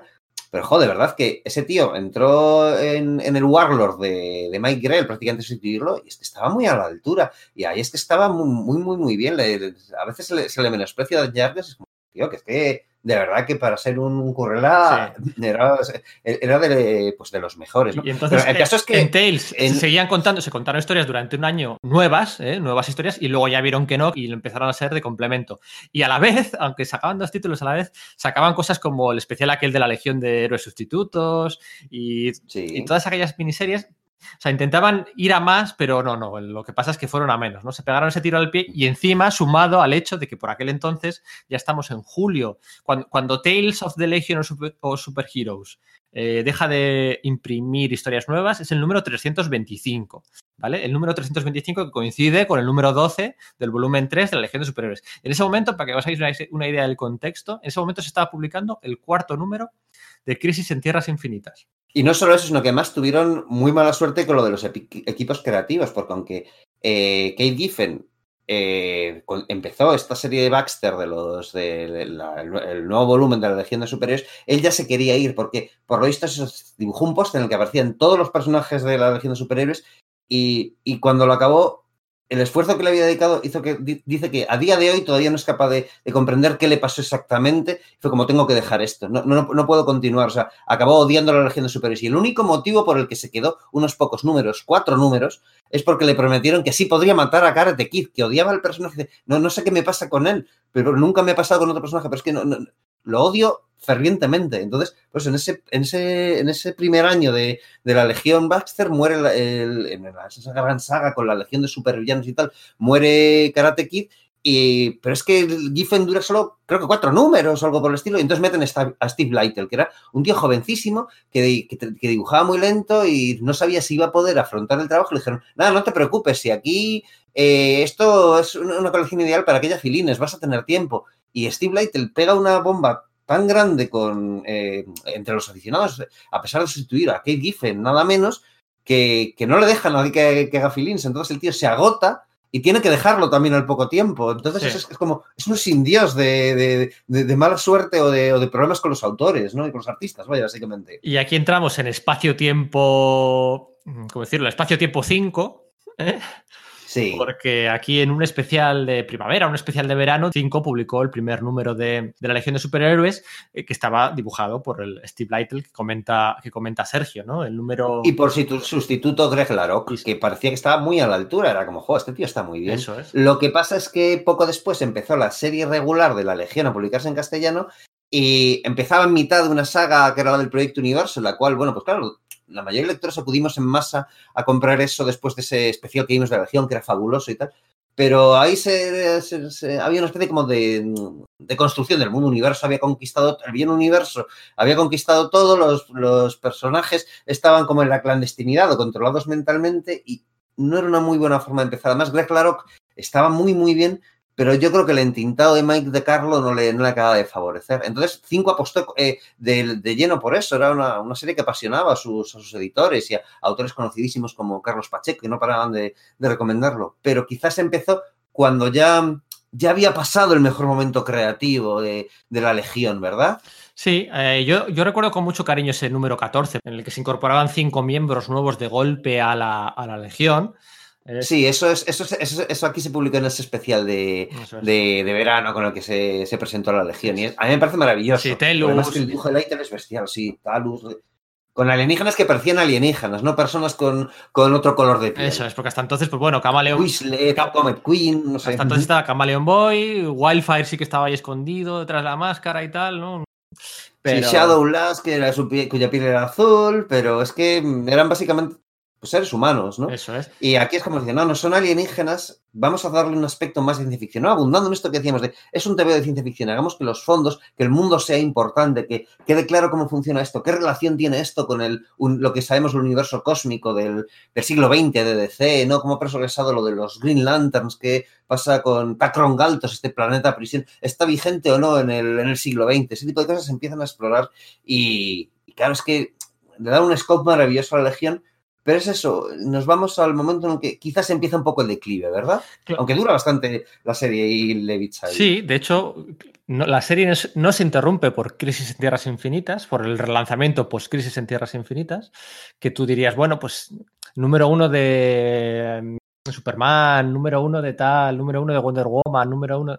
Pero esta no se interrumpe, ¿eh? la Legión, el volumen 3 de la Legión eh, va a alcanzar los 63, 64 números y las crisis pues le van a afectar mm, de aquella manera, ¿no? Porque al fin... Además porque se encabezonaron, porque John el problema es eso, que cuando John redefine, a Superman, él no tenía de entrada la idea de hacer un reboot, Quería hacer las cosas en continuidad, ir cambiando cosas poco a poco y tal, pero a veces se empeña en ello y dice, vale, pues estupendo, a mí me lo pone más fácil. ¿Por qué? Porque Levitz puso sobre la mesa que, que sí, que era, la mejor forma de hacerlo, porque ellos iban a encontrar una manera eh, con la cual no habría que, que rebotear a la Legión y todo se pudiese explicar y tal. Y claro, la forma en la que lo hacen termina siendo un poco peregrina porque la, la final de la crisis les termina afectando más de lo que pensaban. Claro, porque una cosa es que muera Supergirl, ¿no? Y que Brainy 5 esté tocado porque muere su queridísima Supergirl, ¿no? Esa forma tan épica, pero es que lo que nadie esperaba es que a raíz del reboot como la idea, el planteamiento de John Byrne era de que eh, Superman por primera vez asume esa identidad, una vez ya, mm, bueno, pues es un adulto, Metrópolis y tal, ¿no? Durante la época de Smallville no había habido Superboy, entonces como no había habido Superboy, em, eh, ¿qué es lo que pasa? Que la Legión en quién se había inspirado, en quién se había podido inspirarse, ellos se habían inspirado en un Superboy, ¿qué pasa aquí? No solo eso, sino que la mitad de, historias de la Legión estaba Superboy por ahí metido, claro. viajaba al, al siglo 30 actualmente. Eso es, invalidaban, ¿no? Entonces se sacan de la manga utilizando el atrapador del tiempo, señor del tiempo, Time Trapper. Es, Time Trapper, como el, el villano este que siempre va con encapuchado, con una capucha y un traje de jirones eh, morado y la cara oculta. Eh, bueno, pues resulta que el número 50 de la serie, me parece, el 50 del tercer volumen, se descubre en un, en un, crossover con la, con la con el Superman de John Byrne, ¿no? Es. Que era como para dar relieve y que, y que todo eh, encajase bien, cosa que mmm, sí encajaba, pero de qué manera, ¿no? Eso es, y se desvela que eh, lo que estaba haciendo la Legión cuando viajaba a ese pasado, en realidad estaba viajando a un universo de. Sí. Un, un, universo contenido físicamente dentro de nuestro universo, no un universo paralelo, porque eso había sido anulado. Eh, ese, concepto no existía tras las crisis en tierras infinitas. ¿no? Entonces, el Time Trapper, cada vez que había un viaje en el tiempo de la Legión desde el siglo 30 de la Legión, cogía y pop, automáticamente aparecían en, un, en una pequeña, digamos, galaxia vacía que él había llenado con lo que le interesaba, eh, en la cual pues estaba una Tierra y una Smallville, en la que sí que estaba ese Superboy y que se asemejaba a lo de los años 50. Una explicación, pues como mínimo alambicada, ¿verdad? Eso es. Entonces, pues bueno, eh, esta historia era una especie de eh, historia río, concluía el número 8 del volumen 2 de Superman, ¿no? del relanzamiento. Enseguida se, se enfrascaron en, en, quitarse esto de en medio, este, este elefante en la habitación, podría decirse, ¿no? Y sí. bueno, salieron más o menos bien parados para lo que podría haber sido si se hubieran quedado aquí, ¿no? Porque más adelante la iban a acabar eh, cagando más. Estamos hablando esto es en el, el año, he dicho el número 50, el número 50 me equivoco, es el, comienzo de las Magical Wars. Estamos sí, hablando es, del, es del, número 38, estamos hablando, para que os hagáis una idea, en septiembre del 87. Todavía estamos en septiembre del 87. Que quedaban en la serie unos 30 números, la, ¿cómo se dice? La salva de despedida, ¿no? O la, Sí, eh, la traca, la final, traca ¿no? final, La traca final de Paul Levitz en la serie, esos 30 últimos números con la, con la saga de Magical Wars. Y luego eh, la serie se iba a relanzar, como sabéis, con el, cinco años después de Kate Giffen en el volumen 4. Permitidme aquí que haga un inciso para, vamos a hablar de, de Legión, ¿no? De, de, de, la serie Legión como, como acrónimo, ¿no? L. Sí, Legión 89, ¿no? Legión 89, Legión 90, porque era una serie que, bueno, muy genioso, Kate Giffen y de compañía, era una serie en la que cada año eh, natural eh, cambiaba, de, cambiaba el título, ¿no? Legión 89, Legión 90, Legión 91, pues llegó hasta el 94, bueno, llegó hasta ahora cero. Sí, eso es. Claro, o sea, se lanzó después del crossover este del universo DC, que era Invasión, en el cual pues aparecían todas las razas alienígenas del universo DC se unían contra la Tierra, con lo cual aparecían muchas de las especies alienígenas que solían aparecer normalmente en ese futuro de, de la Legión. Y bueno, pues también esos tíos existirían en el siglo XX, ¿no? O sea, para que, se, y para, para que la gente se haga una idea, durante este tiempo, o sea, en el 87 la Legión tenía eh, dos series en el futuro, vale, una de ellas era reprints, era reimpresiones, y otra serie en el presente eh, más o menos desligada y tal, pero eh, no te... El espíritu estaba ahí y el, y, el, y el, fondo, aunque no fuesen los mismos personajes, no hubiese personajes comunes, había algunos que directamente te remitían a ellos. Ahí estaba el hijo de Brainiac, que era básicamente el antepasado de Brainiac 5, ¿no? El, el personaje original y un tío que se parecía a Block y un Durlaniano, aunque con su aspecto. Es una cosa que me gustó que hizo Kizan. A mí no me gustaba para nada el, el aspecto de Cameron Boy que parecía tan duendecillo alienígena de los años 50, con, calvo, con sí. orejas. Este y, está, más sacado de, está más sacado del Doctor Who. Este. Sí, eh, esto es así, ¿no? De, de, Era como, no, son... El típico villano de Doctor Who que da un poquito de grimita. Eh, hoy, ojo, con este Durlaniano, Lo contamos, ¿no? Yo creo que no es spoiler. Sí. Venga, eh, para que os... La retrocontinuidad o la continuidad moldeable, lo que hicieron, fíjate, con esos in intentos de hacer sutiles relaciones entre la, eh, la, Legión de Superhéroes del siglo 30 todavía y la Legión del año 87-89, eh, lo que hicieron es, bueno, para empezar lo que hicieron es traerse de vuelta del futuro a Fantasma, que luego resultaba que no era Fantasma, sino que era la prima o la hermana de Fantasma. Sí. Súper enrevesado es. aquello con Ultraboy, el traje aquel lamentable de Ultraboy que vestía Ultraboy por aquellos años. Bueno, Ultraboy, Boy ya no sería Boy, porque sería la etapa de Case dicen, pero bueno, me estoy liando, luego llegamos a eso. Mm. Lo que hicieron fue que el fundador este de la Legión, de la Legión del presente, con Brill Drogs y compañía, luego viajaba al futuro y este durlaniano resulta que se acaba convirtiendo en RJ Brande, el fundador, el, financiador y fundador de la Legión de Superhéroes del futuro. Que sí, que, que, que, años atrás se había establecido que ese financiero era el padre de, o sea, que era un durlaniano que había perdido su poder de cambiar de forma y se había quedado atrapado en forma humana y que era el padre de Kamalan Boy. Pero es que es eso, dándole un requiebro más cogen y dicen, no, es que este era el durlaniano de los años 80 que, que había viajado al siglo 30 y, y empieza, es que esas, ese tipo de cosas empiezan a pasar a muy mí, a, a mí me chiflan, ¿eh? A mí, a mí, estas cosas me, me chiflan mucho. Cuando resulta que, es que, que el cuerpo sí. de la antorcha humana es el que se ha utilizado para construir a la visión, pero resulta que no, porque en una realidad alterna. O sea, esas cosas de triples tirabuzones y medio de continuidad, tan de Busiek, de John Pine, de Jeff Jones, de Paul Levitch, de Roy Thomas, a mí esas cosas me chiflan. Y aquí Keith Giffen, Alan Grant y un jovencísimo Barry Kitson. Eso que es, que ser, el responsable del apartado gráfico. Que va a ser importante luego, pues, 15 años después también para la Legión. Aquí la lían bien gorda. El, bueno, no la lían realmente, es algo que, que, que no influye en nada, que no, que no invalida nada del anterior, pero que, que, incrementa la mitología. ¿no? Lo que decíamos al principio de, del principio de la Legión, tantos autores aportando una mitología eh, en construcción orgánica por muchas mentes pensantes, eh, tiene también estas cosas buenas y que resulta que el financiador o el pseudo fundador de la Legión original resulta que era el fundador de la Legión del año 89.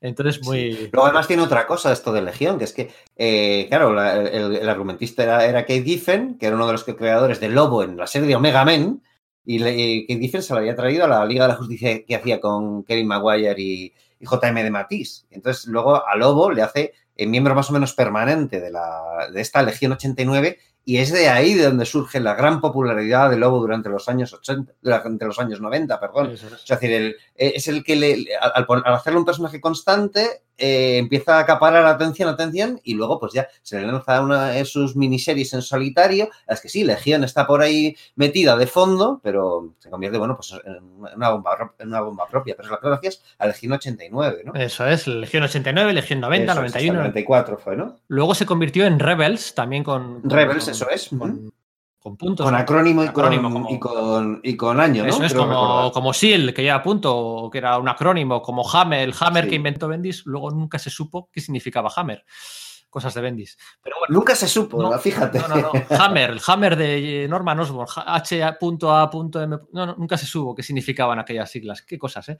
Entonces, eh, esperemos que Bendis nunca toque a la. Eh, eh, a ver, eh, que me centre. ¿Dónde estábamos? Así que, bueno, que la Legión a principios de los años 90. Eso es, volumen 4, 5 años después. Kate Giffen, el elefante de la habitación con Monel, vamos allá. ¿no? La serie prometida por 5 que nunca se llegó a, a publicar. A publicar. Uh -huh. La serie prometida en el, bueno, cuando, cuando Planeta publica en los clásicos de C eh, 17 tomos, ¿no? Publica toda la etapa de Paul Levis, ¿no? Desde el comienzo de eh, Saga de la Oscuridad hasta las Magical Wars, el volumen, bueno, volumen 2 y volumen 3, ¿no? En el último número, el, el, número 17, lo tengo aquí, mira, me lo he traído para leer el texto. Uh -huh. Hay un texto de, al final, la, no, en la portada, la contraportada, hay un texto de Fran San Rafael, de nuestro amigo Fran, en el que dice al final, esa lesión supuso un punto de aparte para la Legión, cuya colección volvió a empezar desde el primer número a finales del 89 con muchas novedades. Fue entonces cuando Giffen tomó las riendas del grupo en solitario y presentó a sus miembros tal y como estaban cinco años después de lo que aquí, aquí veremos. Uh, la situación. Y con un aspecto de ciencia ficción mucho más, mucho más sucia, eh, como más mmm, realista, hardcore, no sé cómo sí. decir, y una visión de constructivista un poco como el 10, que era 10 años después era el, cinco años lo de los... Sí. sí. pero 5 años después es el título de esto, pero lo que digo es que el título y el, y el espíritu está un poco ah, sí. inspirado en lo de Alejandro Dumas de los Tres Mosqueteros, que era 10 años después o 15 años después, no recuerdo. No, no recuerdo, pero, pero sí que no había trajes, se perdía el boy o el girl o el lad de los nombres. Los personajes se les trataba siempre por su, su nombre real, no por su apodo superhéroe. Eso es. Los dominadores habían conquistado la Tierra, le habían sacado los planetas unidos, la, la Legión estaba, eh, se habían separado. Eh, Entonces- además pasaban cosas muy curiosas, como por Espera, ejemplo espera, con Element... Espera, déjame, Ah, sí, sí, déjame sí, que acabe, sí. ¿no? Decía, Dale, dale, dale, dale. Decía, sí. Fran, ¿no? Eh, veremos estas aventuras muy pronto en Universo DC Legión de Superhéroes, la serie que toma el relevo de estos clásicos DC, ¿no? Entonces, la idea de Planeta en su día era publicar la volumen 4 de Giffen en los tomitos de Universo DC, como los de Robin, Spectro, el Flash de Mark Waid y tal, pero de la misma forma que 5 no pudo, Planeta tampoco pudo, ¿no? Y estas, este volumen, el volumen 4, pues fíjate, desde el cambio de década del 80 a los 90, están inéditos en nuestro país hasta este tomo que ha publicado ECC o que va a publicar ECC. eh, con la tapa de Sí, del crowdfunding, Y ojo, ¿no? Sí, en, no, Esta- ah, en Estados Unidos tampoco se había reeditado. No se había reeditado durante todos es. estos años, porque, y esto es algo que, mira, el mismo año que luego llegaremos, ¿no? El mismo año que, que Paul Levitz eh, vino, a, vino a España, también vino eh, Oliver Coipel, ¿no? Que había sido el, el dibujante de varios números con el cambio de siglo de la Legión. Unos números que tampoco estaban disponibles en, en reedición, en, en trade paperback en Estados Unidos. Nunca lo habían estado. Salieron en grapa y no volvieron a salir, ¿no?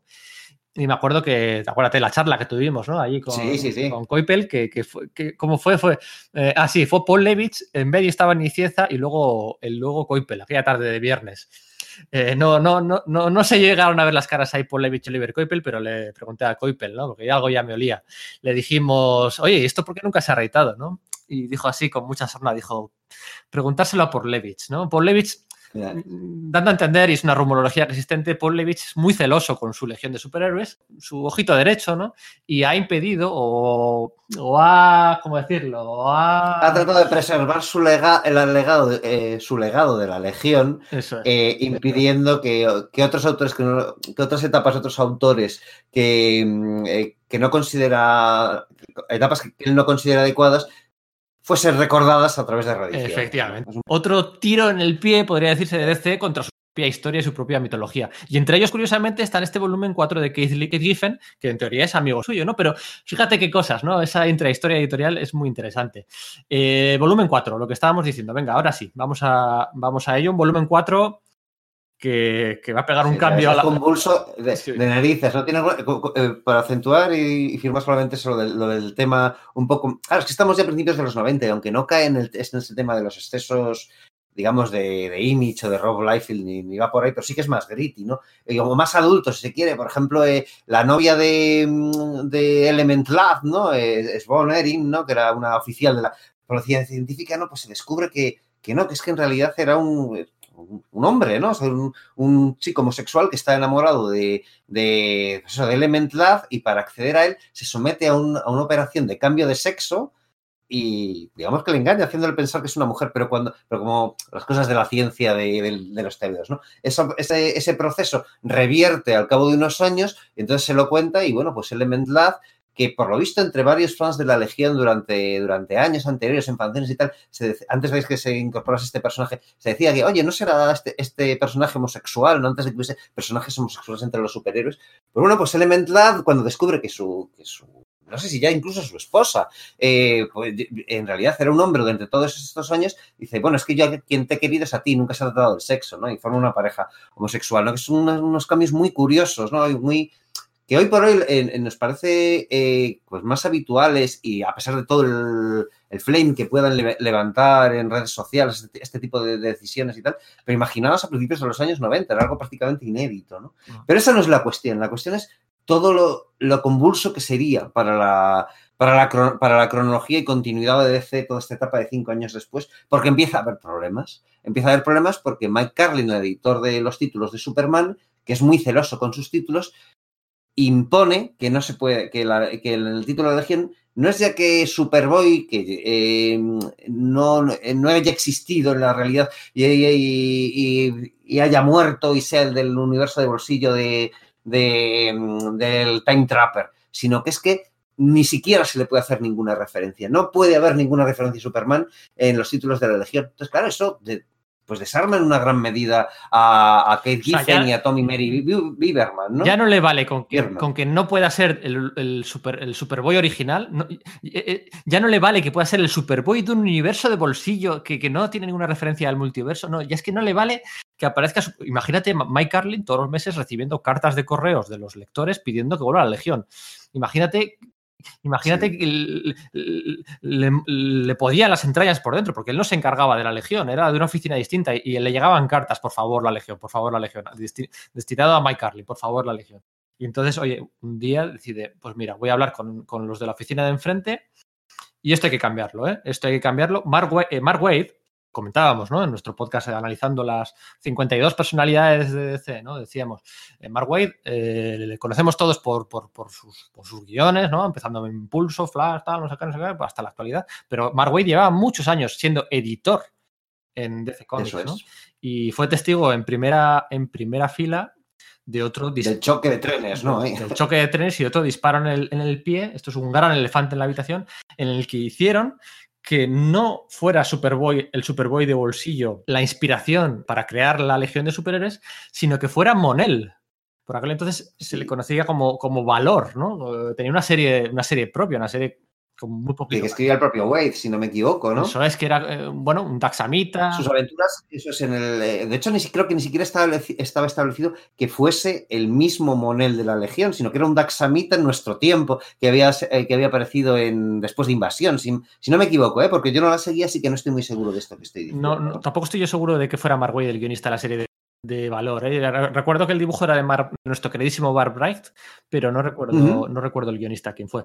Entonces, Tenía idea que a, partir, que a, partir de por lo menos del número diez y pico sí que lo era, pero no, eh, yo no lo puedo confirmar en absoluto. Entonces, pues claro, es que esto fue un dominó, una ficha después de otra, de, re, de retrocontinuidad, de retcons, Sí, que además una que llevaba otra, otra que llevaba uno, en plan de tenemos que solucionar esto rápido.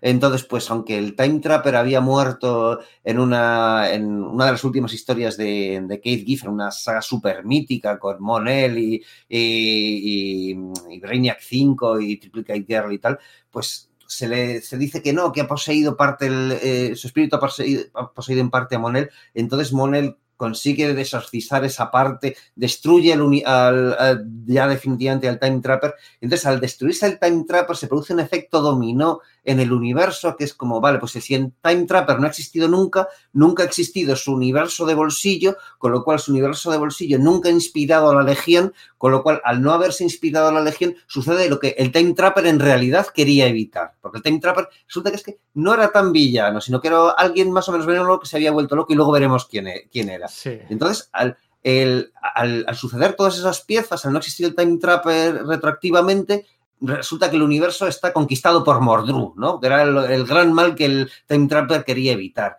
Y en vez del Time Trapper está una secuaz suya que era Glorith, que había aparecido, pues yo creo, un par de números, en los años 50 y tal, y que, ocupa un poco su lugar. Y entonces, desde esa continuidad, tienen que restablecer una nueva, y eso da lugar a un, reboot parcial, en el cual sí que se queda del todo establecido esto de que Valor sea el, el, el inspirador de esta nueva continuidad que se edifica a partir de ahí la Legión. Uf, es complicado. Eh, sí, estáis escuchando y, dice, y pensáis, oye, esto da un poco de vergüencita ajena. Lo da. ¿Vale? Porque sí. Immortus podando las ramas del tiempo en Siempre Vengadores con Busiek, Pacheco y Roger Stern haciendo que todo encaje y como Immortus. Queda bien. Esto quedó mal, porque es que además, además luego eh, se aplicaba también a Supergirl. No podían utilizar a Superboy y tampoco podían utilizar a Supergirl, que también eran un elemento fundamental en el lore de la sí, Legión de. Metieron otro personaje a sustituirlo, igual que metieron a, a Monel, ¿no? Y es que. Una, una prima, es una pri un, la descendiente de una prima de Monel, o sea, súper su, surrealista todo. Esto de, de o sea, ¿cómo podéis hacerlo para, para meter más sustitutos que quede mal? Que, que, pues, pues oye, pues si esto da vergüenza ajena, lo que iban a hacer unos meses después y ya pasamos a lo de la. A la Batch SV2L6. Sí, ¿no? a, la, saga del clon de la Legión. claro, que siempre hablamos de la despido, ¿no? Pero es que la Legión vivió su propia saga del clon, en la cual, pues sí, efectivamente había clones imbricados y, y cambios en las ideas originales y liar más la continuidad. La saga del clon antes de la saga del clon. El número 38. Efectivamente. El número 38 de la, de la, del volumen 4 de la Legión de Superiores, de repente aparecen, pues, una legión, una legión paralela, un grupo de legionarios que parecen... Son como un poco los, de, los, sacados de los años 50, ¿no? Como la, versión original, digamos. Eso es, la versión original, que todavía conservan su boy, su girl, su lad, ¿no? La terminación de chico, chica, de, de, pequeñajos, ¿no? Un poco más cándidos en el dibujo y todo, ¿no? ¿Quiénes serán los originales? Eh, ¿Quiénes son las copias? ¿Quiénes son...? Aquí hay un que sí que no, que, bueno, que va a distraer mucho a, los aficionados, ¿no? Porque ese pique tiene, pues, pues, como la saga del clon, ¿no? Tiene una gracia hasta cierto tiempo, ¿no? Y de hecho Kate Giffen, pues se acaba cansando y sale de la serie y sus... Porque además no le dejan hacer los planes que él quería, porque su idea original era que esos nuevos personajes, resulta que es que fuesen los legionarios originales y los que llevábamos conociendo desde los años 60 y 70 esta parte, eran los clones que les habían, les habían sustituido y que, y que, iban a tener un. y que eran agentes durmientes de los dominadores y que también es que, no es que las comparaciones. con, además, que quería que el enfrentamiento, o sea, decir, que, eh, que, en el enfrentamiento entre esos, esos, legionarios de los años 50, que suponían que, los, que, eran los originales y los que habíamos conocido desde entonces, fuese un gran enfrentamiento y que hubiese un montón de bajas y que fuesen elegidas al azar las bajas y que la nueva legión estuviese compuesta de los que los supervivientes al azar de, ese, enfrentamiento, ¿no? Hmm. Entonces, las comparaciones con, Marvel no es porque nos no es por nada, o sea, es para. Yo creo que lo de lo de que Ben Reilly resulta que era el, Peter Parker original y de siempre, y que el Peter Parker era el clon. imaginaros el aficionado a Marvel lo que sintió en aquellos momentos, esto era igual resulta que estos legionarios que salían aquí, que iban a tener su serie propia, su serie regular propia, que se llama eh, Legionario. Legionnaires, ¿no? Legionarios, sí, eso es, con, con la, los... Los Bierman. Tommy, Mary Berman, ¿no? Sí, eso es, y con dibujo de Chris Sprouse y de Adam Hughes, de algunos feelings y, tal. Estos estaban sacados del, pasado, justo antes. salía Ferro, Ferrolab, ¿no? Salía, Ferrolab estaba. Eso es, salía también. Eso es, la portada sale Ferrolab. Entonces, eh, todo el rato, ¿no? El conflicto. Era una recuperación de, ese espíritu más cándido, más naif, con ese dibujo de Sprouse, un rollo más de la maravilla en vez de este tema ominoso permanente en el que se había sumido la legión, ¿no? Y si ya estaba todo liado de por sí, llega Hora Cero. Claro. Llega el crossover de, de Era Cero, ¿no? Y, bueno, pues eh, yo diré. Mira, en Crisis Infinita no salieron. en Crisis Infinita no sale la Legión de Superhéroes. En Crisis en Tierras Infinitas, la Legión de Superhéroes es tirando importante. Eh, esto, esto no viene a nada. Yo diré que el final que le dieron a la Legión. Aquí ya nos estamos acercando, señores oyentes, señoras oyentes, nos estamos acercando al final de la primera era de la Legión de Superhéroes. Luego va a venir un reboot, ¿vale? Aquí estamos llegando al final. El final que le dieron a la idea esta de separar y tener dos legiones, una legión por un lado y una legión de legioners jóvenes por otro. El final que le dieron a esa saga en hora cero, en las colecciones de, de la legión, las dos colecciones de la Legión, que eran crossover con Hora Cero, para mí es un, es un final digno, a la altura e incluso emotivo. Hmm.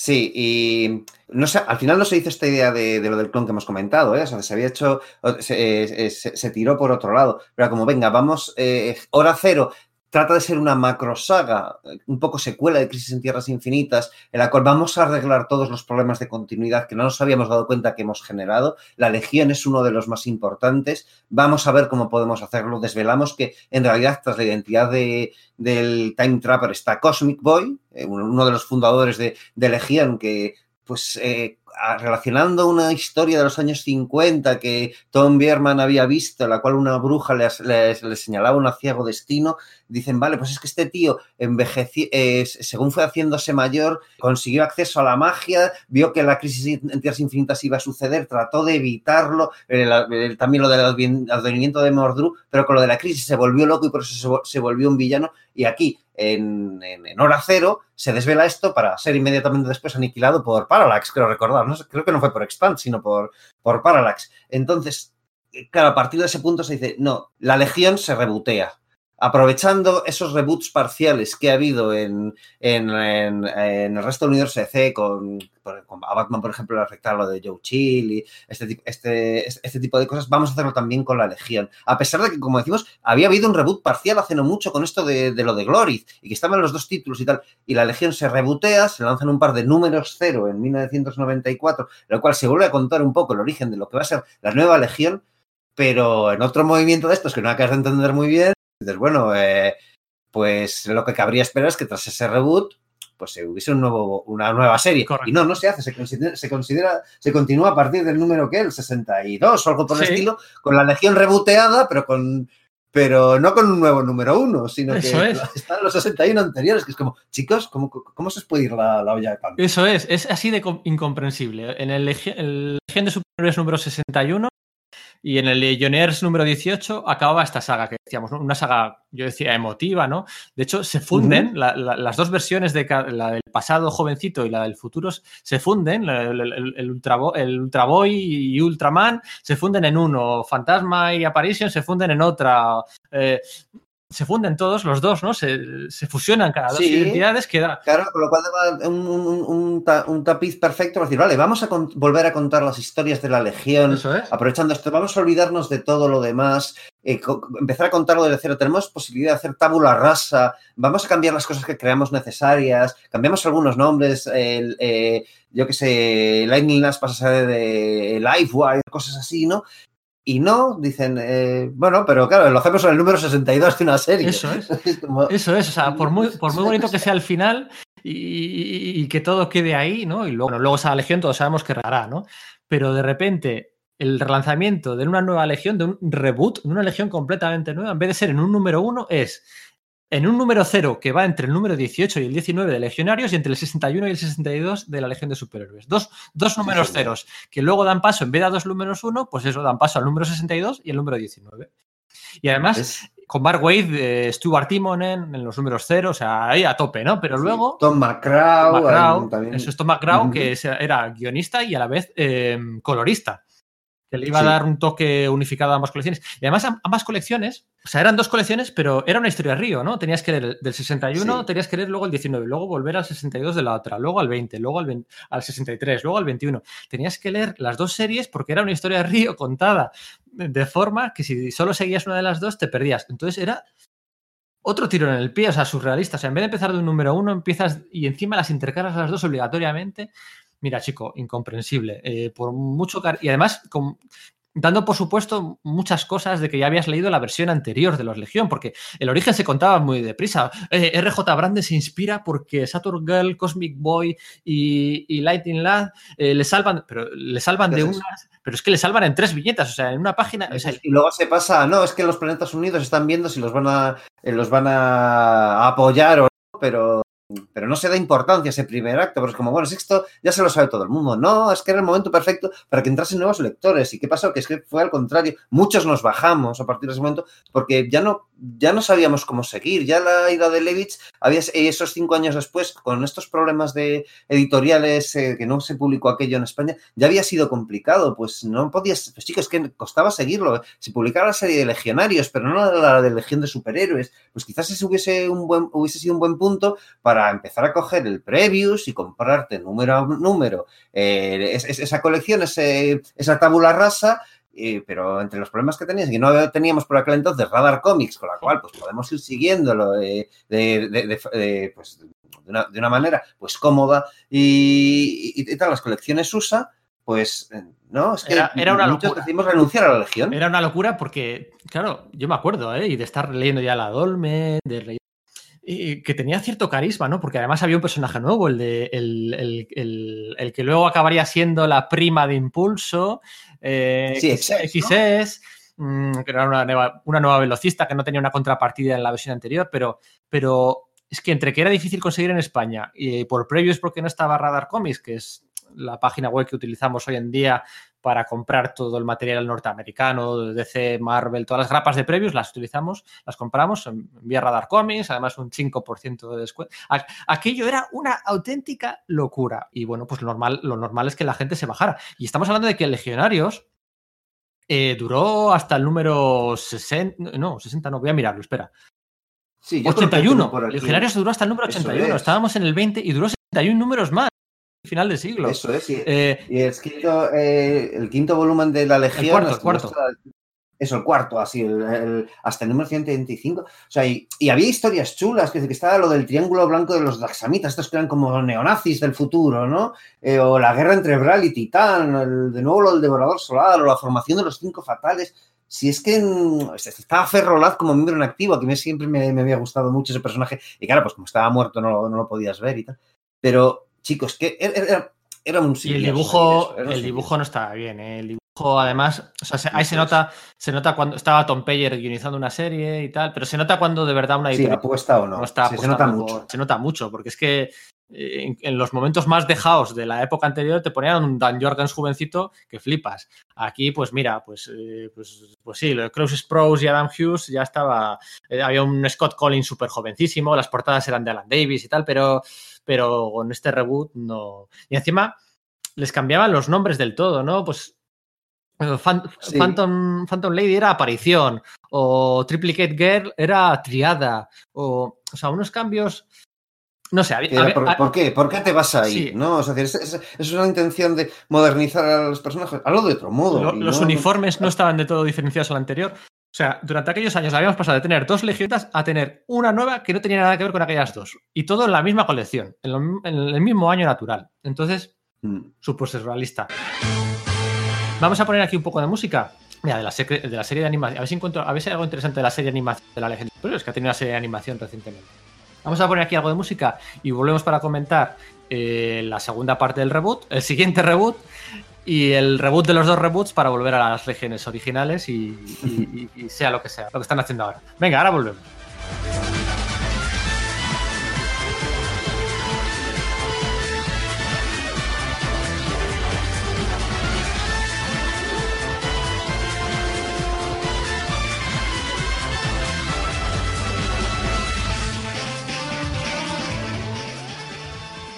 Pues venga, vamos allá, vamos allá, vamos a ver cómo nos queda. Nos estamos dejando muchas cosas, ¿eh? Me sorprende mucho que Sergio no haya hablado de Sensor Girl. Claro, o sea, decir, eh, ¿cómo sabes que es mi, legionaria favorita? Eh? Claro.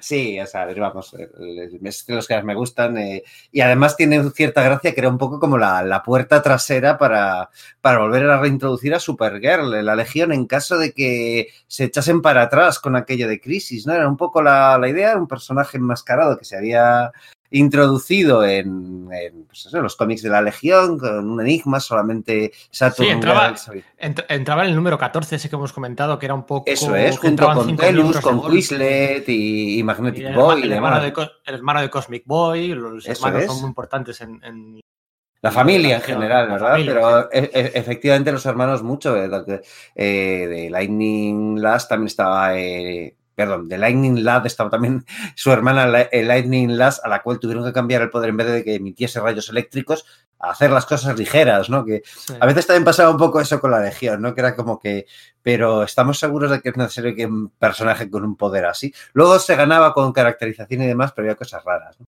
Y eso, Sensor Girl, por lo visto, es eso, la, idea era que, bueno, pues... Eh, se dijo, ¿no? Pues vamos a matar a Supergirl en las oficinas de DC y alguien debió pensar, igual al final tiran para atrás, al final, al final tiran para atrás, vamos a mantener este personaje aquí y mantenerlo en, mantener en enigma su, verdadera identidad y en caso de que terminen pues eso, arrepintiéndose de esta idea de matar un personaje que ha tenido una película no hace tanto y que tiene, pues eso, eh, que ha permeado la, cultura popular, pues en vista de que no, de que era definitiva aquella muerte de Supergirl, eh, bueno, definitivamente un orden, ya recordáis, Matrix este, este, este, este estos personajes que fueron reintroducidos en la continuidad de Superman, también utilizando el universo de bolsillo de, del, Time Trapper, ¿no? Pero vamos, que en la Supergirl original se, decía que está definitivamente muerta y se desveló posteriormente que, bueno, pues que se que, que era Projectra, ¿no? La, eh, princesa Projectra, la, chica, la esposa del fallecido eh, Karate Kid, quien, quien estaba detrás de, esa máscara. Sí, a mí me gusta mucho ese personaje. En general es que me gustan los personajes enmascarados, me estoy dando cuenta, porque también Ferro Kid y, Wildfire son de, mis favoritos, ¿no? Pero bueno. También hemos pasado por detalle curiosidades. eh, como la creación en Secret Origins eh, número 46, la creación de Arm Fall of Boy, ¿no? Que... Ah, sí, ostras, lo había, lo había, de hecho lo había olvidado a ese personaje hasta que, hasta que lo has dicho. Sí, sí, sí. Sí, eh, resulta que, bueno, la, la, legión de... Bueno, no, en este caso no es legión. La cantidad de aspirantes a legionarios que habían que no habían pasado las pruebas del grupo, pues es inmensa, ¿no? Y aquí se saca de la manga en un especial de Secret Origins, se saca de la manga Paul Levitch, un personaje, bueno, una pandilla de personajes a los más ridículos, sí. entre los que estaba este alienígena con esporas que se, cuyo poder era, en parte era arrancarse los brazos, ¿no? ¿Por qué estoy contando esto? Es una nota al pie de página súper pequeñita en la historia de la Legión de Superhéroes, pero todo parece indicar que Nathan Fillon, el actor, va a ser eh, Armfall of Boy en el Escuadrón Suicida de James Gunn en DC, ¿no? Ha elegido este personaje tan oscuro. Entonces, quién sabe, igual lo acaba regresando en algún momento, ¿no? En, en un futuro, ¿no?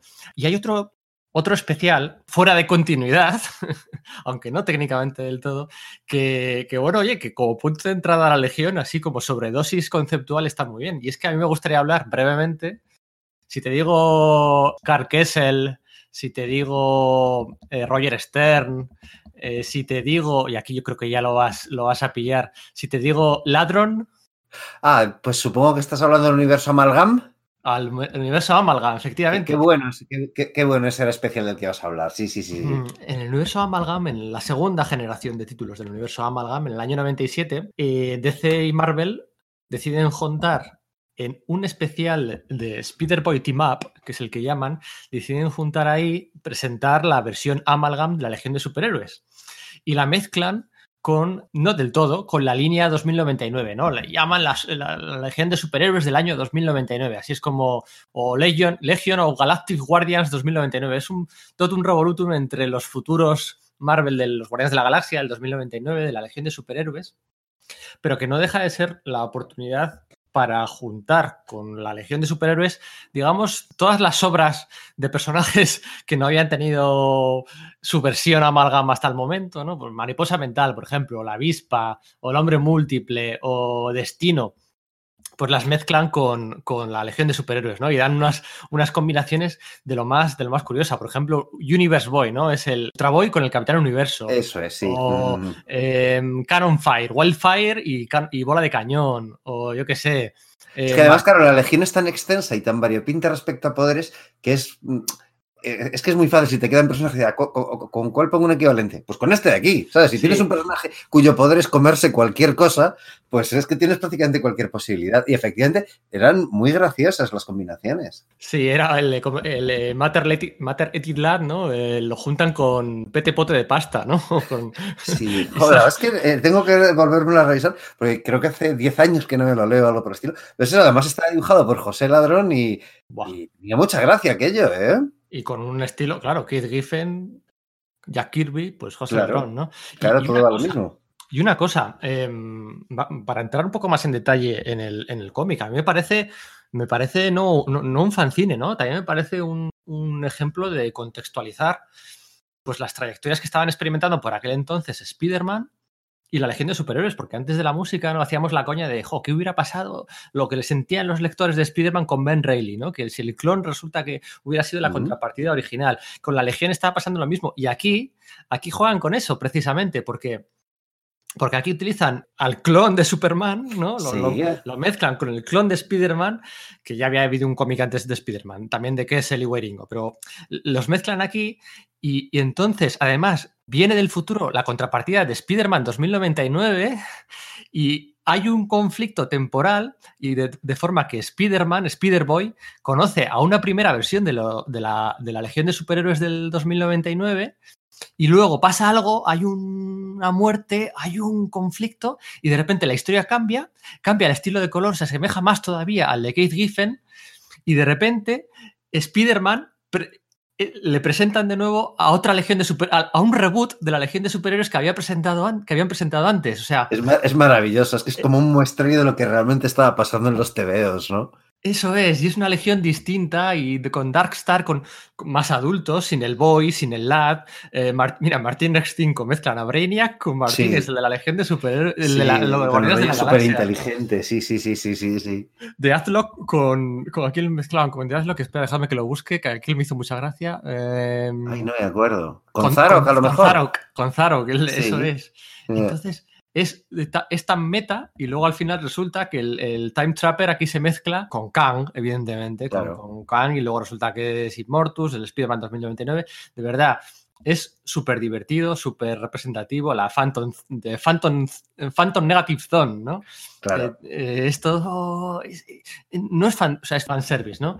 Pero de verdad muy interesante, ¿no? Esta mezcla de los clones, de los reboots, de los, de los guiños. Y bueno, no quería dejar de pasar esta oportunidad de, de recordar esto, ¿no? Porque precisamente lo que venía lo que venía a contar un poco, ¿no? Es que había un cierto meme, ¿no? Ya con esto de los reboots, ¿no? Veníamos de dos legiones, luego se eliminan las dos, pasan a otra. Y bueno, ahí nos habíamos quedado, ¿no? Habíamos comentado. Y lo que nos queda por delante, ¿verdad? Oye, ahora que hemos hecho un alto en el camino y yo comento del mío, ¿cuál es tu legionario favorito? Eh, el, el mío es Brainiac. El mío es Brainiac. 5, ¿no? Sí, Chachi, hmm. me parece Porque... muy buena elección, sí. Sí, sin ser, el, sin ser el líder, bueno, aquí todo el mundo es líder, ¿no? Pero sí que es un poco el que tira el carro, ese aspecto osco a mí me encanta, no es que me sienta identificado.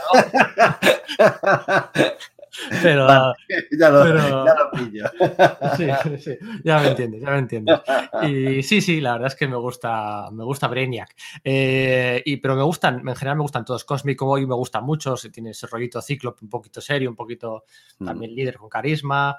Mm, Downstar, por ejemplo, que suele ser en casi todas las quinielas, suele ser de las más favoritas. A Downstar yo nunca le he visto tanto la gracia, no sé por qué. Yo, a mí me parece que funcionan bien y es, y es el uno para el otro. Yo os digo que eh, Wildfire es uno de mis favoritos, pues creo que funciona bien con la dinámica que tiene con Downstar y creo que los dos por separado se quedan un tanto cojos.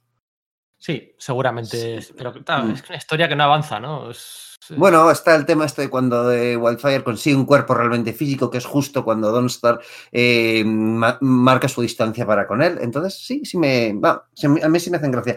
Pero me gusta más Wildfire, quizás porque tenía más trayectoria o he leído más de él, ¿no? Hmm. Bueno, pues eh, vamos allá, ¿no? El, sí, estábamos en el, en el, el segundo reboot. reboot. Sí, el, el, primero, pero era el segundo claro. porque en los primeros ya había habido uno parcial y estábamos, pues eso, a mediados de, la, de, de los años 90 y, bueno, pues comentando un poco pues, las bondades tanto de, de, eh, y bondades y puntos flojos tanto de la serie de la Legión de Superhéroes que había quedado reboteada en su número 60 y pico como de la de Legionarios, que bueno, pues también había quedado reboteada y aún así continúan con su numeración.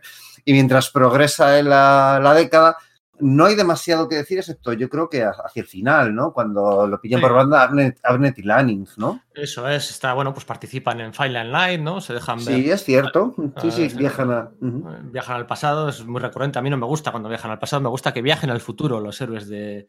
Uh -huh. ¿No? Um, estaban presentes en el acto final heroico de, de, Hal Jordan. Los héroes del presente conocen a su segunda versión de la Legión, ¿no? Hay Aquí... una cosa en la que no había caído hasta este momento que dices, ¿no? Eh, están presentes en el último momento, en el momento de redención de Hal Jordan, ¿no? Y sin embargo, es precisamente Parallax el que destruye al, al Time Trapper en, en hora cero, ¿no? Debería sí. o sea, es, es, ahí hay una especie de círculo que, que se cierra y que no, no, tengo muy claro si está muy explorado, pero claro, Parallax resulta que ha sido ha tenido cierta importancia la Legión, ¿no? Sí.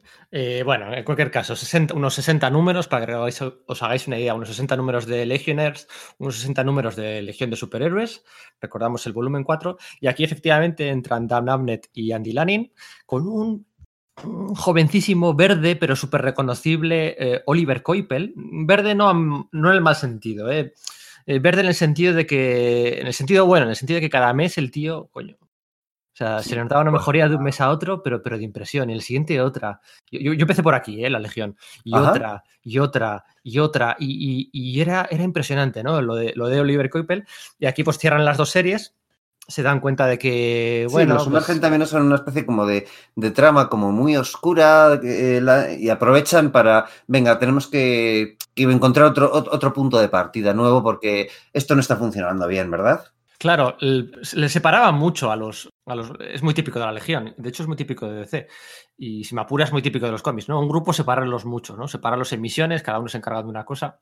En la Legión eso pasa mogollón. Y aquí lleva el máximo con esta maxi serie posterior, que es Legion Lost, ¿no? que son 12 números, y por otro lado está Legion World. ¿no? En Legion Lost es un grupo de legionarios que se van al otro extremo de la galaxia, a, galaxia a zonas del espacio que jamás han conocido, y en Legion World, que era más pequeña, más contenida, eh, eh, pues es lo que sucede, digamos, en el espacio conocido hasta ahora con el resto de legionarios, ¿no? Hmm. Mientras que Legion Lost o Abnett y Lanning están de la mano de, con la mano con, con Coipel también, en Legion Worlds cada uno es un, eh, un dibujante distinto y, aunque hmm. Y tienes ahí, pues eso, además curiosas elecciones, ¿no? Porque tienes eso a, a, a Breche, a Hijo, a Steve Dillon, a Paul Ribosh, a Killian Plunkett, ¿no?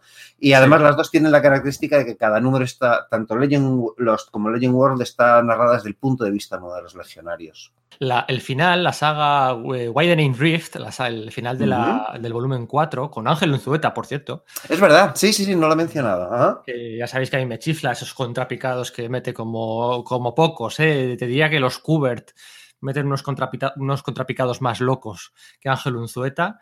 Eh, y más resultones, pero yo creo que aparte de ellos eh, no hay nadie que meta sus contrapicados como en Ángel Unzueta, ¿no?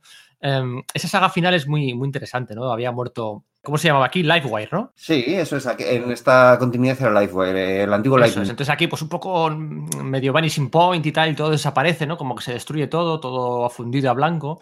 Y en la saga de Legion Lost, que es donde presentan a una especie de Downstar 2.0, podría decirse, ¿no? Porque al final no es una contrapartida directa la de Sicari, pero sí que, sí que va por ahí. Sí, es como heredera espiritual, ¿no? Por decir algo, ¿no? Eso eh, es, porque no todos los héroes de la Legión 1.0 habían tenido su reboot en la Legión 2.0, ¿no? Había algunos que sí, el Kid Quantum típico que moría al principio y que luego la hermana y cogía su esto. Por ejemplo, XS no tenía una contrapartida hacia Trax. Eso es. Bueno, eh, va por ahí la historia, ¿no? ¿no? No acaba, claro, no había tenido tanto tiempo para desarrollar, aunque habían sido 60 números de una y 120 en total, bueno, está bien, pero no hayan, no hayan profundizado tanto, ¿no? Entonces aquí en la, en la saga de Legion Lost, pues la serie empieza a perder cierto, cierto tirón, ¿no? Se, nota, se, le nota muy bien porque DC empieza a, mover el foco a miniseries paralelas, ¿no? Me acuerdo aquella de la de Dan Jargens con los titanes, con la versión de los titanes de Devin Grayson, que es que esa, esa, serie, además la dibujaba Phil Jiménez, eh, no, no, ¿la dibujaba Phil Jiménez? No, Phil Jiménez no. La dibujaba Dan Jargens. Phil Jiménez dibujaba la de JLA Titanes, la de. Eso es, y la de Technics Imperative, ¿no? eso es. Eh, esa miniserie tenía todos los ingredientes para funcionar, ¿no? Mezclar a los titanes con la Legión, dos grupos súper numerosos, y no funciona del todo bien. Pero sí que funciona bien, por ejemplo, la, la el Legion de, Mark Farmer y Alan Davis, de Alan Davis y Mark Farmer. Hemos dicho es un, es un Elseworld, pero Joder, es que es maravilloso. Alan Davis en general lo es. Ya había probado hacer el Wars con la JLA y, que, y jugar con los juguetes del universo de CEP clásico. Y bien, es que aquí más de lo mismo. Más de lo mismo y bien. Intentan, bueno, intentan meter la legión de aquella manera. Jeff Loeb ya empieza a renegar del status quo de John Byrne en Superman, ¿no? Yo siempre he sido muy pesado diciendo la importancia que tuvo Jeff Loeb en las colecciones de Superman en ese cambio de siglo. Hacen aquel retorno a Krypton donde ya no es el Krypton de John Byrne, el retorno a Krypton 2, empieza a dejar la puerta abierta para, para la Legión. Pero, cosas de la, de la Silver que, que habían quedado descartadas por Byrne y que sus eso. Imagínate, imagínate, todas las cartas que llegarían a la redacción de DC por aquellos años para pedir, exigir y demandar, bueno, pues la vuelta a la Legión clásica, ¿no? Si, si, acuérdate, si era, yo me acuerdo de la Wizard, todos los meses que vuelva Hal Jordan, que quiten a, Kyle, que quiten a Kyle Reiner, eh, cargaros a Kyle Reiner, pues con la Legión era más de lo mismo, ¿no? La, la, serie está, eran 12 números, la de Legion Lost, con Abnett Lanin y Oliver Coipel de nuevo. Se eh, Element Lad, ¿no? Que estaba ahí mezclado, medio mezclado Element Lad y Livewire, el espíritu en él, ¿no? Pues se, se convierten un poco en el malo, eran poseídos. Sí, es verdad. Había una destrucción multiversal, o sea, universal, y la Legión se había ido a la otra punta del cosmos, estaba muy lejos de. Bueno, eh, bien, una serie compacta, 12 números, cerrada, mm, se puede acceder a ella fácilmente. Es un punto de entrada no habitualmente recomendable. Yo, sí que recomiendo empezar por Legion Lost. Decíamos antes lo absurdo que había sido que la Legión del reboot no tuviera una colección que empiece por el número uno, ¿no? porque sí. Una renumeración, sí. Este, este, este, fue su primer número uno, ¿no? Y con un Coipel ya más madurito y más. Yo recomiendo empezar, por ejemplo, por la Legion Lost, ¿no? Son 12 números bien marcados. Luego continúa en la serie Legion War que dice Sergio, son números autoconclusivos. Y luego ya evoluciona en. Em, en una nueva serie. Eso es, en una nueva serie regular que iba a durar del 2001 al 2004, pues unos 30 y pico números, ¿no? 38 creo que tengo por aquí, ¿no? Y de hecho, eh, puede ser, sí, porque Superboy... Sí, eso es meten al Superboy con Kent, ¿no? Este clon de Superman del que hemos estado hablando después de, la pausa y tal, lo introducen en la, Legión y los 33 primeros números son de Arnett Lanning, luego no duró mucho más, se en el, en el 38 tengo por aquí apuntado. Sí, Vaya, pero sale hasta Ras al Ghul. Es que yo no lo he leído eso. Me lo han recomendado bastante y todavía no he puesto con ello. ¿eh? Yo, sí, porque yo me acuerdo, eh, ahí estaban Gail Simone Dan Jargens, hombre de empresa, vuelve otra vez a salvar. Salvo, intentó salvar por aquel entonces los titanes, acuérdate. Sí, es verdad. Con una alineación muy distinta, ¿no? Pero bueno, eh, intentó. También le pusieron a salvar a la Legión y bueno, pues aquella serie acabó como acabó. Son 38 números. La gracia es la, bueno, la saga Fundaciones, ¿no? que ahora sí, lo que decía, ¿no? Como Jeff Loeb, un poco el estado, eh, el estado de la DC de aquellos años de, de volver a abrazar el legado, eh, bueno, pues les permitió llevar a este Superboy de, de Conner Kent, el de Kessel y, Grumet, les dejaron llevarlo al futuro, ¿no? El número 20 y algo de la serie, la, mitad de la serie más o menos. Y entonces allí interacciona con, bueno, pues con todos los legionarios, está durante un tiempo y, bueno, pues eh, sin ser cómics, ¿cómo decirlo? Eh, hemos hablado siempre de los parabienes de la, de la DC del 2001 al 2007, ¿no? Con aquellas series con JSA, Titanes, el Flash, Identity Crisis, eh, todas las miniseries previas a Crisis Infinita, Green Arrow, no sé, las de Superman. sí, el último tramo de la JLA de Morrison. todo funcionaba, incluso, bueno, los Outsiders y Mapuras también, porque no? Eh, todo funcionaba, pero la Legión, joder, es que palidecía, ¿no? Por alguna razón o por otra eh, fíjate que eran Abner y Lani, ¿no? Los tíos que también brillaron luego en el espacio con los Guardianes de la Galaxia, pero, pero algo fallaba, ¿no? Y entonces, pues deciden en el 2004, deciden poner punto y final a la Legión de Superhéroes 2.0, había durado unos 10 años, yo creo que no había llegado por poco, ¿no? Y presentar a la Legión 3.0, ¿no? El segundo reboot, o sea, la El, Tribute, ¿no? Que, se le, que le llaman los aficionados. Sí, sí, se llamaba así, la Legion Tribute, ¿no? Eso es, eh, que es el eh, volumen 5 de la colección de la Legión de Superhéroes, ¿verdad? Eso es. Y bueno, pues esta, este cambio de, cambio de tercio, de nuevo vuelvo a tener, volvió a tener a Mark Wade como responsable, ¿no? Y también estaba por allí metido Jeff Jones y Ivan Reis, porque esto se fraguó en un crossover, bueno, no era crossover técnicamente, era un número de los un número de los titanes, el número 16, 16 creo, después de la saga de, los números de Grumet. El número 16, sí. Y un especial, un especial que era Teen Titans Legion Special, o bueno, pues un número. Eso es. Que seguramente todos lo tendréis recopilado, bueno, en vuestra Legión de. Bueno, aquí, aquí, aquí ECC, ECC ha recopilado la JSA de Jones, ha recopilado el Green Lantern de Jones, ha recopilado el Flash de Jones, pero no está recopilado en tomos los Titanes de Jones. Los Titanes de Jones. Ah, no había caído, claro. Sí, sí, yo tengo mis, mis grapas de, Planeta junto a algunas originales, pero mm. suponía que sí, lo, lo daba por asumido, no lo había mirado. Aquí no sé, yo, yo, lo compraba por, por previews, cuando todavía no existía, como decimos siempre, no existía Radar Comics, lo compraba por previews los, los Titanes, los tomos de los Titanes, que venía dentro de la miniserie de Beast Boy de Ben Raffi Jones y tal.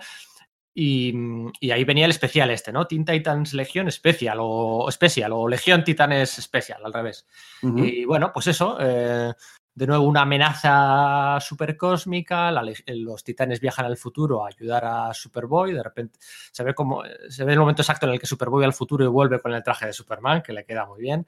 Siempre dijo Jeff Jones que, que Superboy era su personaje favorito de los titanes y se lo notaba, ¿eh? que, mm. que tuvo que pelear mucho con, con Didio para, para, que le dejara incluirlo en, en los titanes, ¿no? Decía, porque porque bueno, tradicionalmente los titanes no habían tenido, no habían tenido ni el equivalente de Superman ni el equivalente de Green Lantern, ¿no? Y, hubo que luchar mucho y pues nada, aquí lo utilizan, viajan al futuro, hay unas iteraciones muy interesantes, me estoy acordando de la de Beast Boy y Camaleón, unos diálogos muy geniosos, eh, este está, ay, qué bueno está este, no sé, muy divertido, muy adolescente. Sí, funciona muy bien, o sea, es muy dinámico. Sí, y al final, pues nada, le, el Deus es Machina del, de rigor, con un hacha, el hacha de Validux, perdona, el hacha de Persuasor, hacía Brainiac y no sé cuál, para restaurar el universo, pero solo podían restaurar uno de los dos universos, ¿no? O sea, solo podían permitirse un viaje, un viaje en el tiempo, ¿no?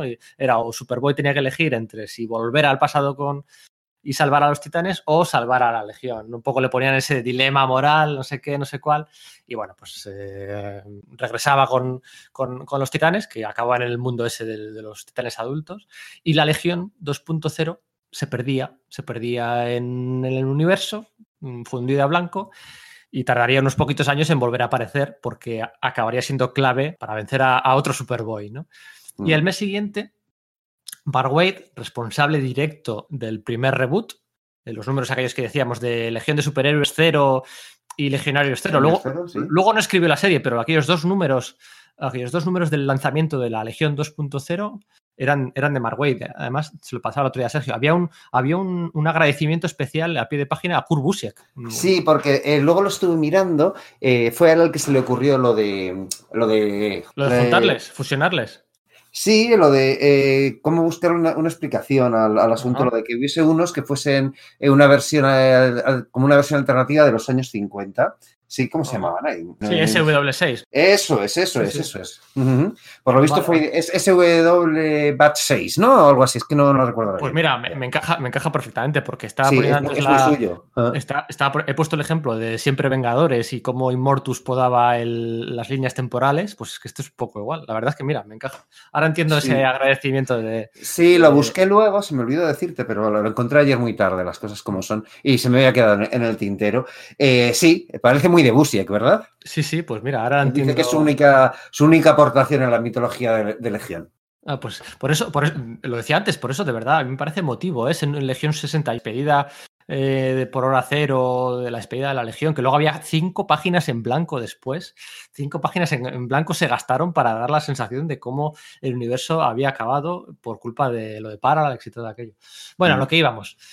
Eh, Threeboot, Legión 3.0, Mark Wade volvía, Barry Kitson, de los de Legión y tal, también volvía. 89, sí. habían, hecho, habían, hecho, los dos Empire, aquella, serie, aquella, aquella serie del sello Gorila, maravillosa. Algún día haremos un podcast del sello Gorila. ¿eh? Yo estoy... Sí, yo creo que, que, merecería la pena. Hay muchas obras muy buenas ahí y efectivamente esta en la que se juntó este tándem de, de Wade y Kitson, que bueno, pues ya ¿Sabes, ¿Sabes que ha tenido secuela, no? Hace poco.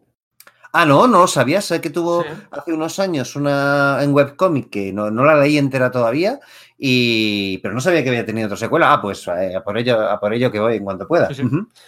Y bueno, pues nada, el, la Legión 3.0, mmm, de nuevo con esa dinámica Uh, más, de, más, más, enfatizada que nunca en la lucha entre jóvenes y adultos, ¿no? Es, sí, el tema generacional, ¿no? El tema uh -huh. generacional, que, bueno, rechazando a los adultos la legión, ¿no? Que si está la, la policía, ¿por qué tiene que estar la legión y tal? Y, sí, es un futuro muy... como más orwelliano, menos de sentimientos y la eh, como que la Legión reivindica ese tema de juventud y de hecho es adorada en, por todos los jóvenes de la galaxia casi como un culto, ¿no? Es curioso pero más, más limpio, las, las, viñetas, menos oscuras, sí. muy de estar volando todos juntos con las, el cielo de fondo, muy iluminado, muy de metálico.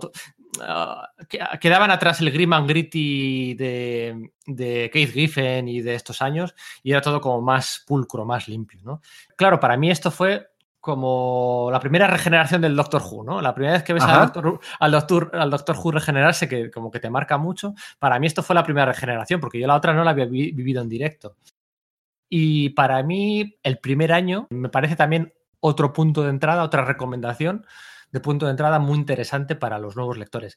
Es Mark Wade, Mark Wade jugando a ser Mark Wade, episodios autoconclusivos centrados en dos, tres personajes eh, el siguiente otro episodio autoconclusivo, el siguiente otro episodio autoconclusivo, a la vez toda una trama de, de fondo que más o menos se va desarrollando, con algunos guiños, con un poco de humor. A mí me hizo muchísima gracia lo de que aquí Colossal Boy Colossal Boy no es que tenga poderes de hacerse gigante, sino que es un gigante. Gigante, que se consigue hacerse, es como el átomo de una, de una civilización de gigantes. Sí, sí, sí. sí, sí Son esos guiños que aportan un plus de carisma, de, bueno, pues de hacer cositas distintas sin ser del todo rompedor.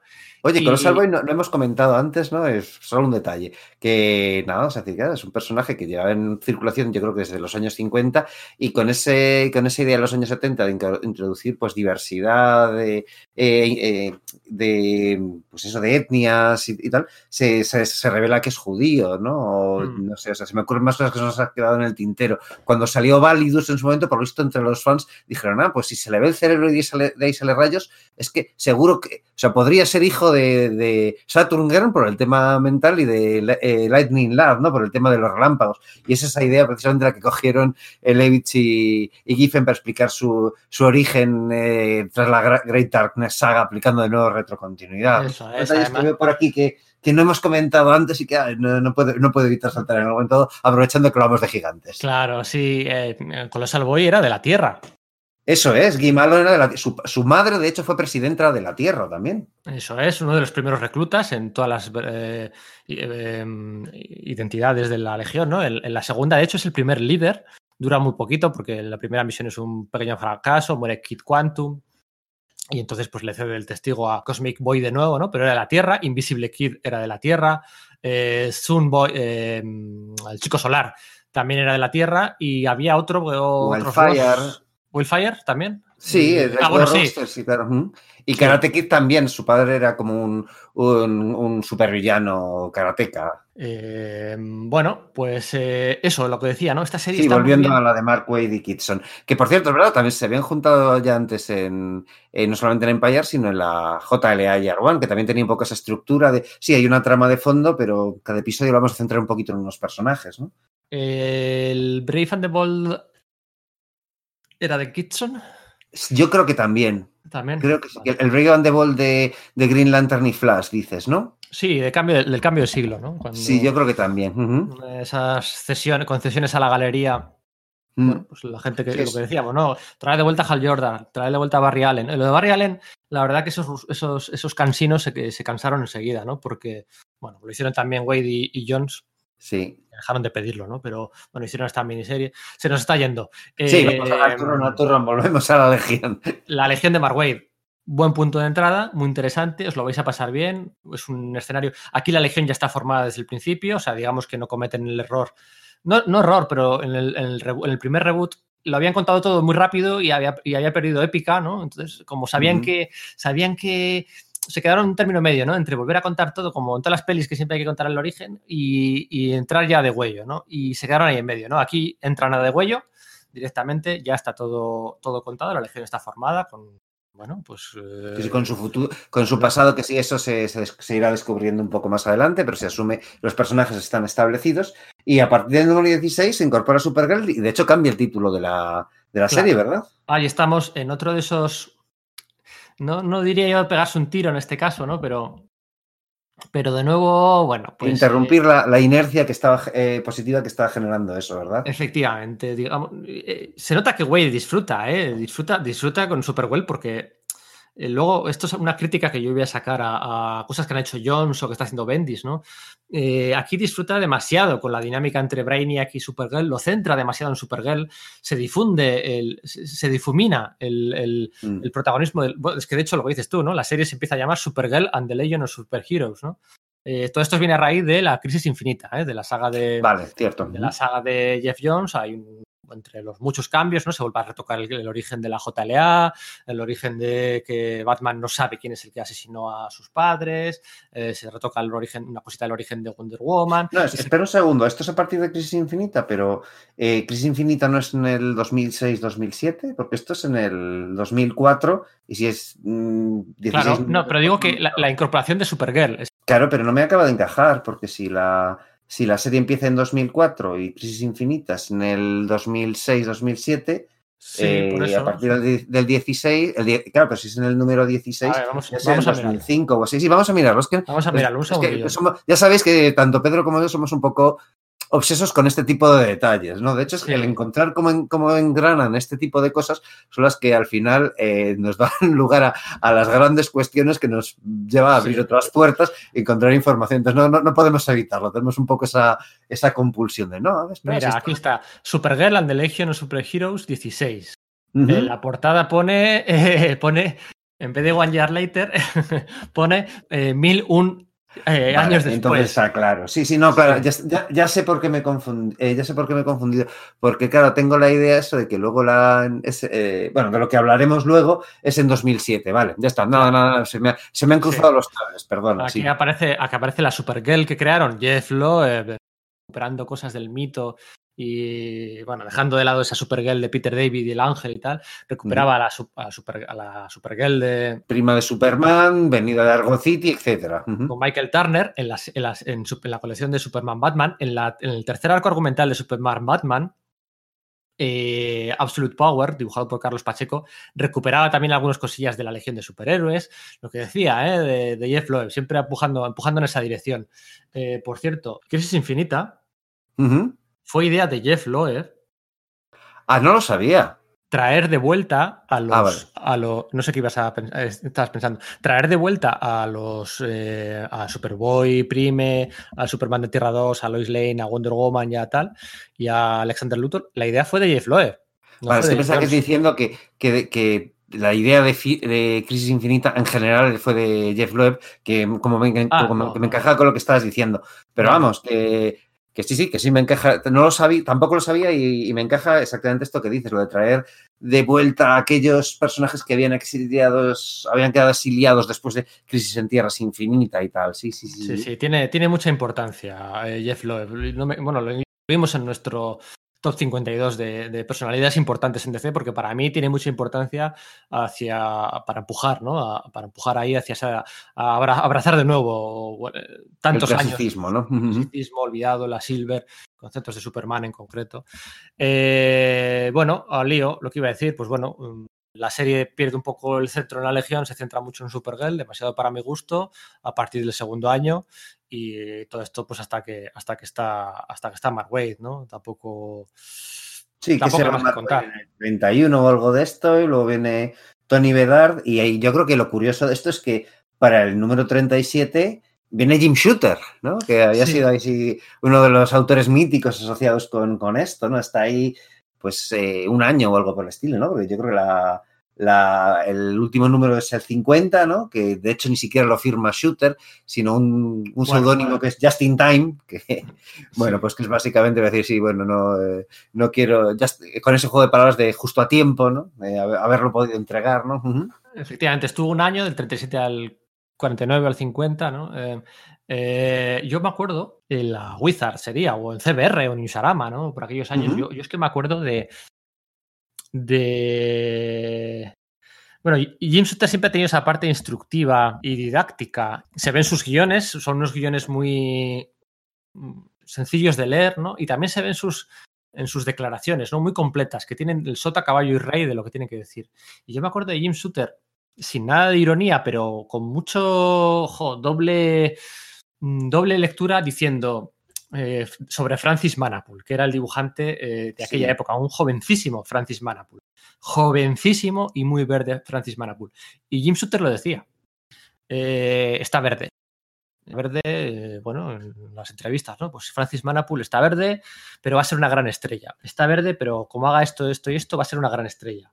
Al mes siguiente lo mismo. Te decía las mismas declaraciones. Está verde, no, todavía no, no, no, no, no con, no despegar, es un poco la narrativa, Shooter muy pesado siempre con la narrativa, pero va a ser una gran estrella. El mes siguiente está mejorando mucho, tal, no sé qué. Hay una evolución de Francis Manapul en esos 12 números impresionante. De hecho, Francis Manapul acabó hasta las narices de Jim Shooter. Pues eh, su ego iría un poco más, su ego, su confianza, su personalidad, y se cansó de que el otro, pues hombre, le estaba lavando, pero a la vez le estaba. Sí, para de, de, de, tenerle, pues, como en el punto focal, en el, examinándole permanentemente y haciendo público los resultados, sus notas, ¿no? Eso es. Entonces, pues bueno, eh, son 12 números que, no van a pasar a la posteridad. Eh, están dibujados con una un, tono amerimanga de, flipar, ¿no? No recuerdo mucho de ellos. Recuerdo, aquí, aquí se liaban Ultra Boy y Saturn si no recuerdo mal, ¿no? Jo, pues puede ser, porque fueron, fueron tres que leí en rápido y mal hace algunos años, un poco como para ponerme al Sí. día y echar un vistazo. Y me pasa mucho eso. Cuando hago esto se me, se me olvidan las cosas. Recuerdo imágenes, recuerdo tal, pero sí que, que quiero creer que era ahí. Pero no recuerdo si era la, exactamente si la etapa de Shooter o la de Bedard. O, no, no, no lo recuerdo bien. Sí, yo hablo de memoria, ¿eh? como Ujú. me apunto aquí algunos números, pero estoy hablando de memoria. Creo que se, creo que se liaban y es- lo- lo- creo que lo recuerdo porque era con, era con, con Francis Marapul, me, Bueno, me suena no, ese. claro. Sí, Pero entonces. bueno, sí. igual era luego la etapa de, de Paul Levitz en el siguiente volumen. No lo sé, no lo sé. Ay, puede ser, claro, leí- además leí segui- seguido todo esto. Entonces lo, lo tengo menos, men- menos separado, menos examinado. Igual lo estoy mezclando, ya, ya lo siento. Por cierto, qué cutre el, el, disfra- el disfraz, el uniforme de Saturger, el del vallador mm, rosa-violeta. Ah, pues Eh, no sé, qué, no sé qué decirte. A lo mejor tiene que ver. eh, eh, le tengo cariño porque tiene que. Y porque igual Nunca. generó mi amor adolescente por los triquinis y estas cosas, pero. Nunca he podido con él, madre Eh, mía. Y Sí, en ese, en ese, en ese aspecto, el, eh, algo parecido decía Mike Grell, ¿no? Porque él rediseñó el de, el de Cosmic Boy, que era el equivalente, ¿no? Digamos, era, pues eso, básicamente iba desnudo, con un bañador, con una, una especie de peto que iba pegado a nada, ¿no? Y entonces, por lo visto, recibía mucho, muchos correos diciendo que, que no le gustaba nada, nada esto. Y entonces el tío dijo, no, y sobre todo estaba la pregunta de, ¿y cómo, cómo se, ese traje se, se pega al cuerpo, ¿no? El tío se sacó de la manga y decir, no, es que lleva fibras metálicas y las atrae por magnetismo. Y tal. Sí. Quedó más ancho que largo. Sí, era un rollo como de, de- mm, lo que decía, ¿no? Que esos trajes de los años 70 de la Legión tienen un poco de, de trajes de baño, de, que de rollo sexy, de rollo, no sé. Ujú. Nada, nada, yo nunca pude con ese triquini, no hay manera, ¿eh? No, no hay manera. Oye, ¿qué te parece? ¿Qué os parece si ponemos algo de música? Hemos puesto algo de música en la primera encarnación de la Legión, luego hemos hecho un segundo bloque ¿eh? con la segunda y la tercera encarnación de la Legión. ¿Qué os parece si ponemos otro bloque de música y volvemos ya al despiporre de legiones por todos los lados?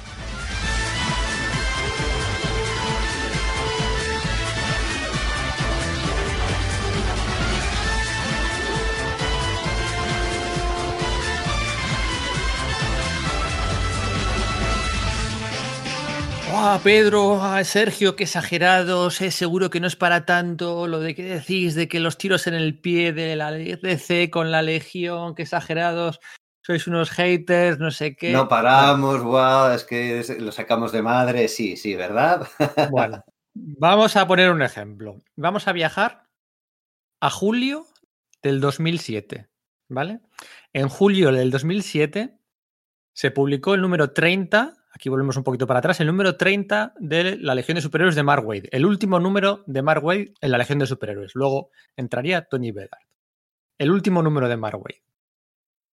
El número 30 de la Legión de Superhéroes de la tercera encarnación. A la vez, ese mismo mes, se publicó un número en Action Comics de Kurt Busiek, el Action Comics 850, que era un número como conmemorativo, especial y tal. Ese Sí, número bastante 850 redondo, ¿no? Claro. eso es. En ese número aparecía Supergirl con la legión de superhéroes de, de Supergirl, la de Mark Wade, haciendo team up con Superman.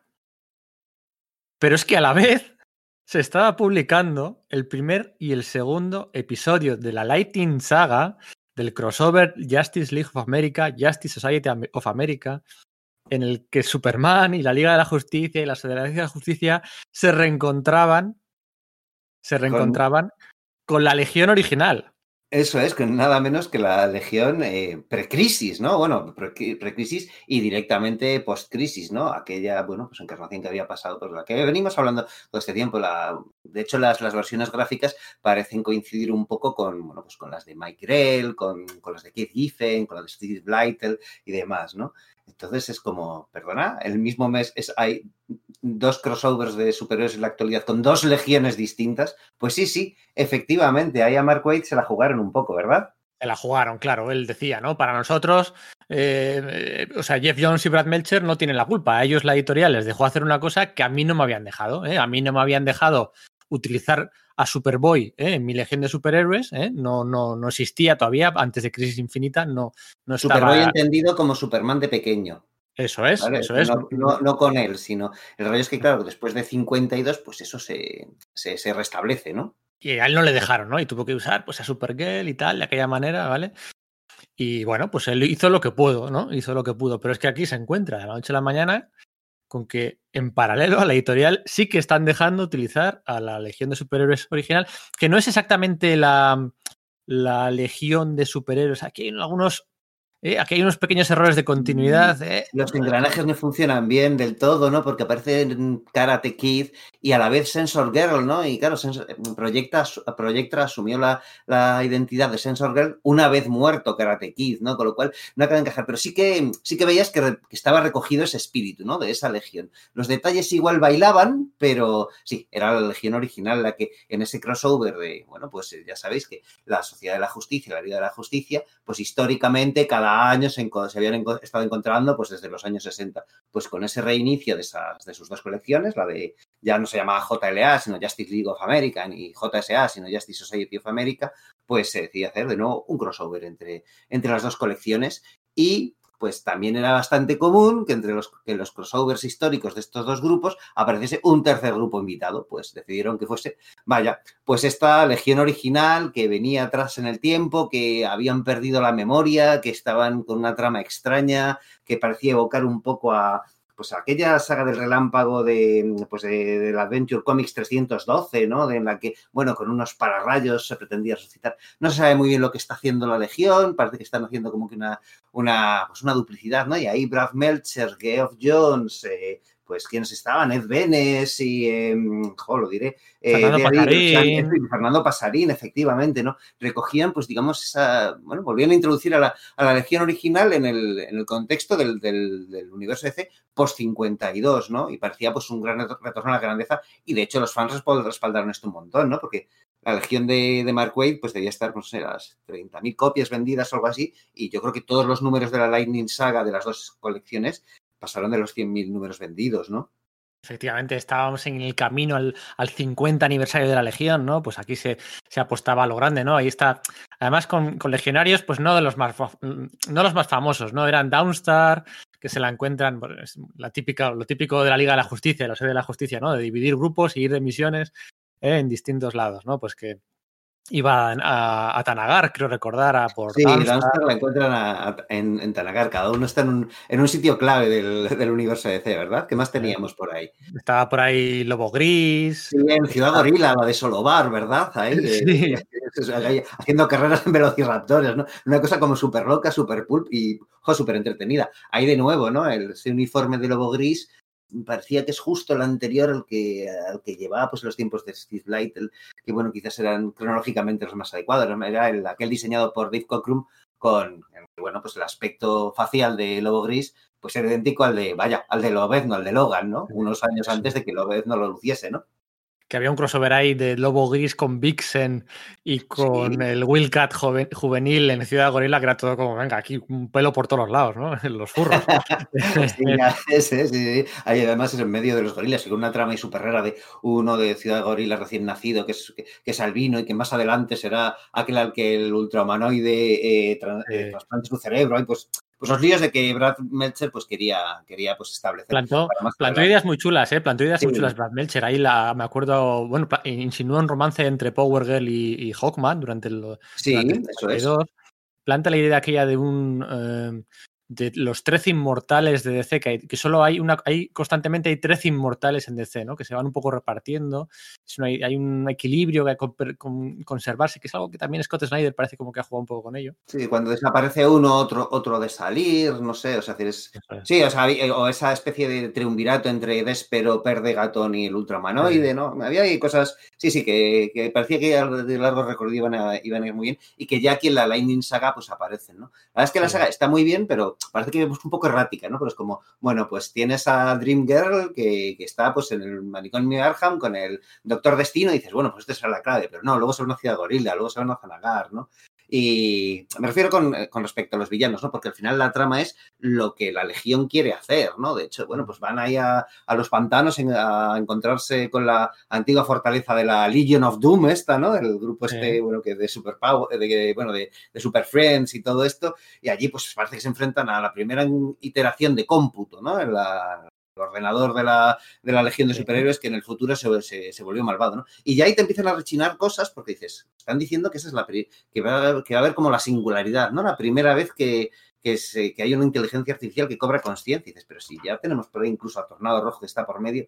Y claro, aparece por ahí Triplicate Girl y entonces al final es que es un engaño que, bueno, pues eso, los legionarios están haciendo porque ellos tienen su propia agenda, ¿verdad? O sea, no quieren evitar, que no quieren que, que nadie les haga, que, que, nadie evite que ellos hagan pues la, la misma locura que hicieron con, pues cuando resucitaron a, a, Relámpago, ¿no? Eso de coger ahí los, los, los, los, pues los pararrayos y esperar que cayese un rayo y con eso pues uno de ellos moriría y otro resucitaría, ¿no? Mola mucho eso que Batman le dice, que le, le dice a Superman, decir, pero en plan de, jo, estáis locos, es que erais solo niños, ¿cómo podíais hacer eso?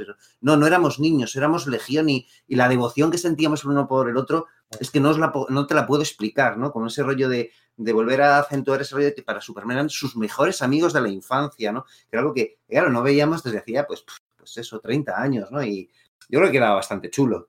Sí, la Legión era protagonista, pero a su vez también la Legión estaba como estaba supeditada, como ¿no? supeditada, la Legión estaba supeditada a, a, tramas mayores, ¿no? A tramas mayores, macroarcos argumentales del universo DC, de todo el universo DC, que estaba desarrollando el propio Jeff Jones. Uno de los legionarios que está aquí es mismamente Starman, que ya venía apareciendo en la colección de la Liga, la Sociedad de la Justicia, ¿no? Que tenía una misión.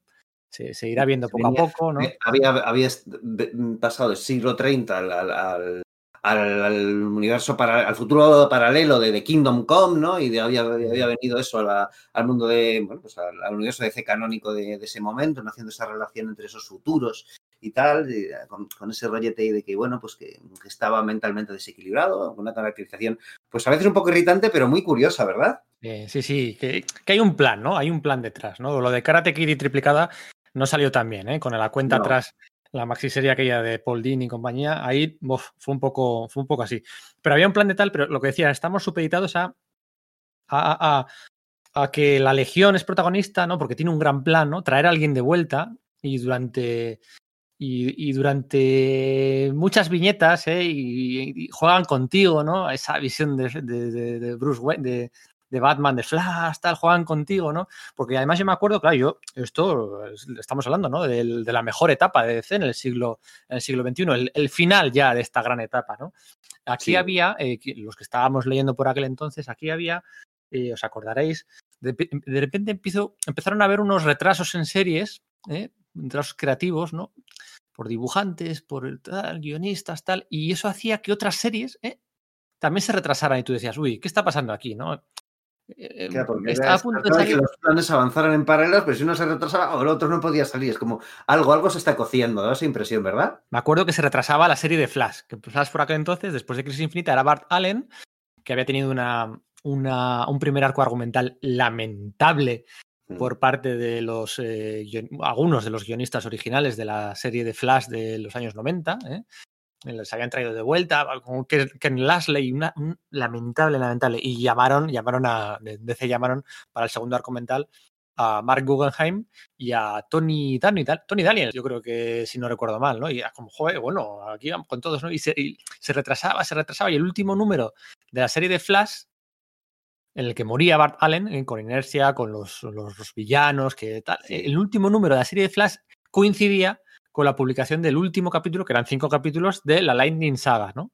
Entonces, ¿qué está pasando es. aquí? ¿no? ¿Qué está pasando? ¿Qué está pasando? Bueno, en la Lightning Saga al final regresaba Wally, Wally, Wally, West. Wally West. con la mujer, con los hijos creciditos. De hecho, eh, luego le dieron a, a Mark Wade, ¿no? Le habían sacado de la Legión con tanto mareo, pero luego le dieron de premio de consolación una, un, de nuevo, pues escribir las aventuras de Wally West, ¿no? Lo hizo también, mm. ¿no? Con ese, con ese rollito familiar. Con... Bueno, no, no, es que no le, le, le, le, tocó un poco bailar con la más fea. Es como, bueno, pues sí. ya. Si es que ya había contado casi todo lo que tenía que contar del personaje, ¿no? Y era como, me quitáis de la legión que estaba apostando, me la habéis jugado para volver a darme esto. Pues supongo que también eso pesaría, ¿no? En, a, a la hora de la calidad de los guiones, ¿no? Entonces, pues bueno, ahí hay un plan maestro que se va a saber más adelante, el de Brainiac, es el capturar el rayo. ¿eh? La, cuando muere Bart Allen, ¿eh? ahí está la Legión para capturar su alma, ¿no? Para, para tener ese as en la manga, luego llegaremos, la Legión de Tres Mundos y tal, para poder resucitar a Bart Allen. Y después, eh, en este momento creativo, fuera de la serie de la Legión, de, de popularidad de la Legión de Superiores, hay otra saga, otro arco argumental magnífico ¿eh? En Action Comics, a cargo de Jeff Jones y Gary Frank, que si nos dicen, ¿por dónde empieza la, la Legión de Superhéroes? Toma, este tomo, te doy este tomo y te lo lees y lo vas a desgastar.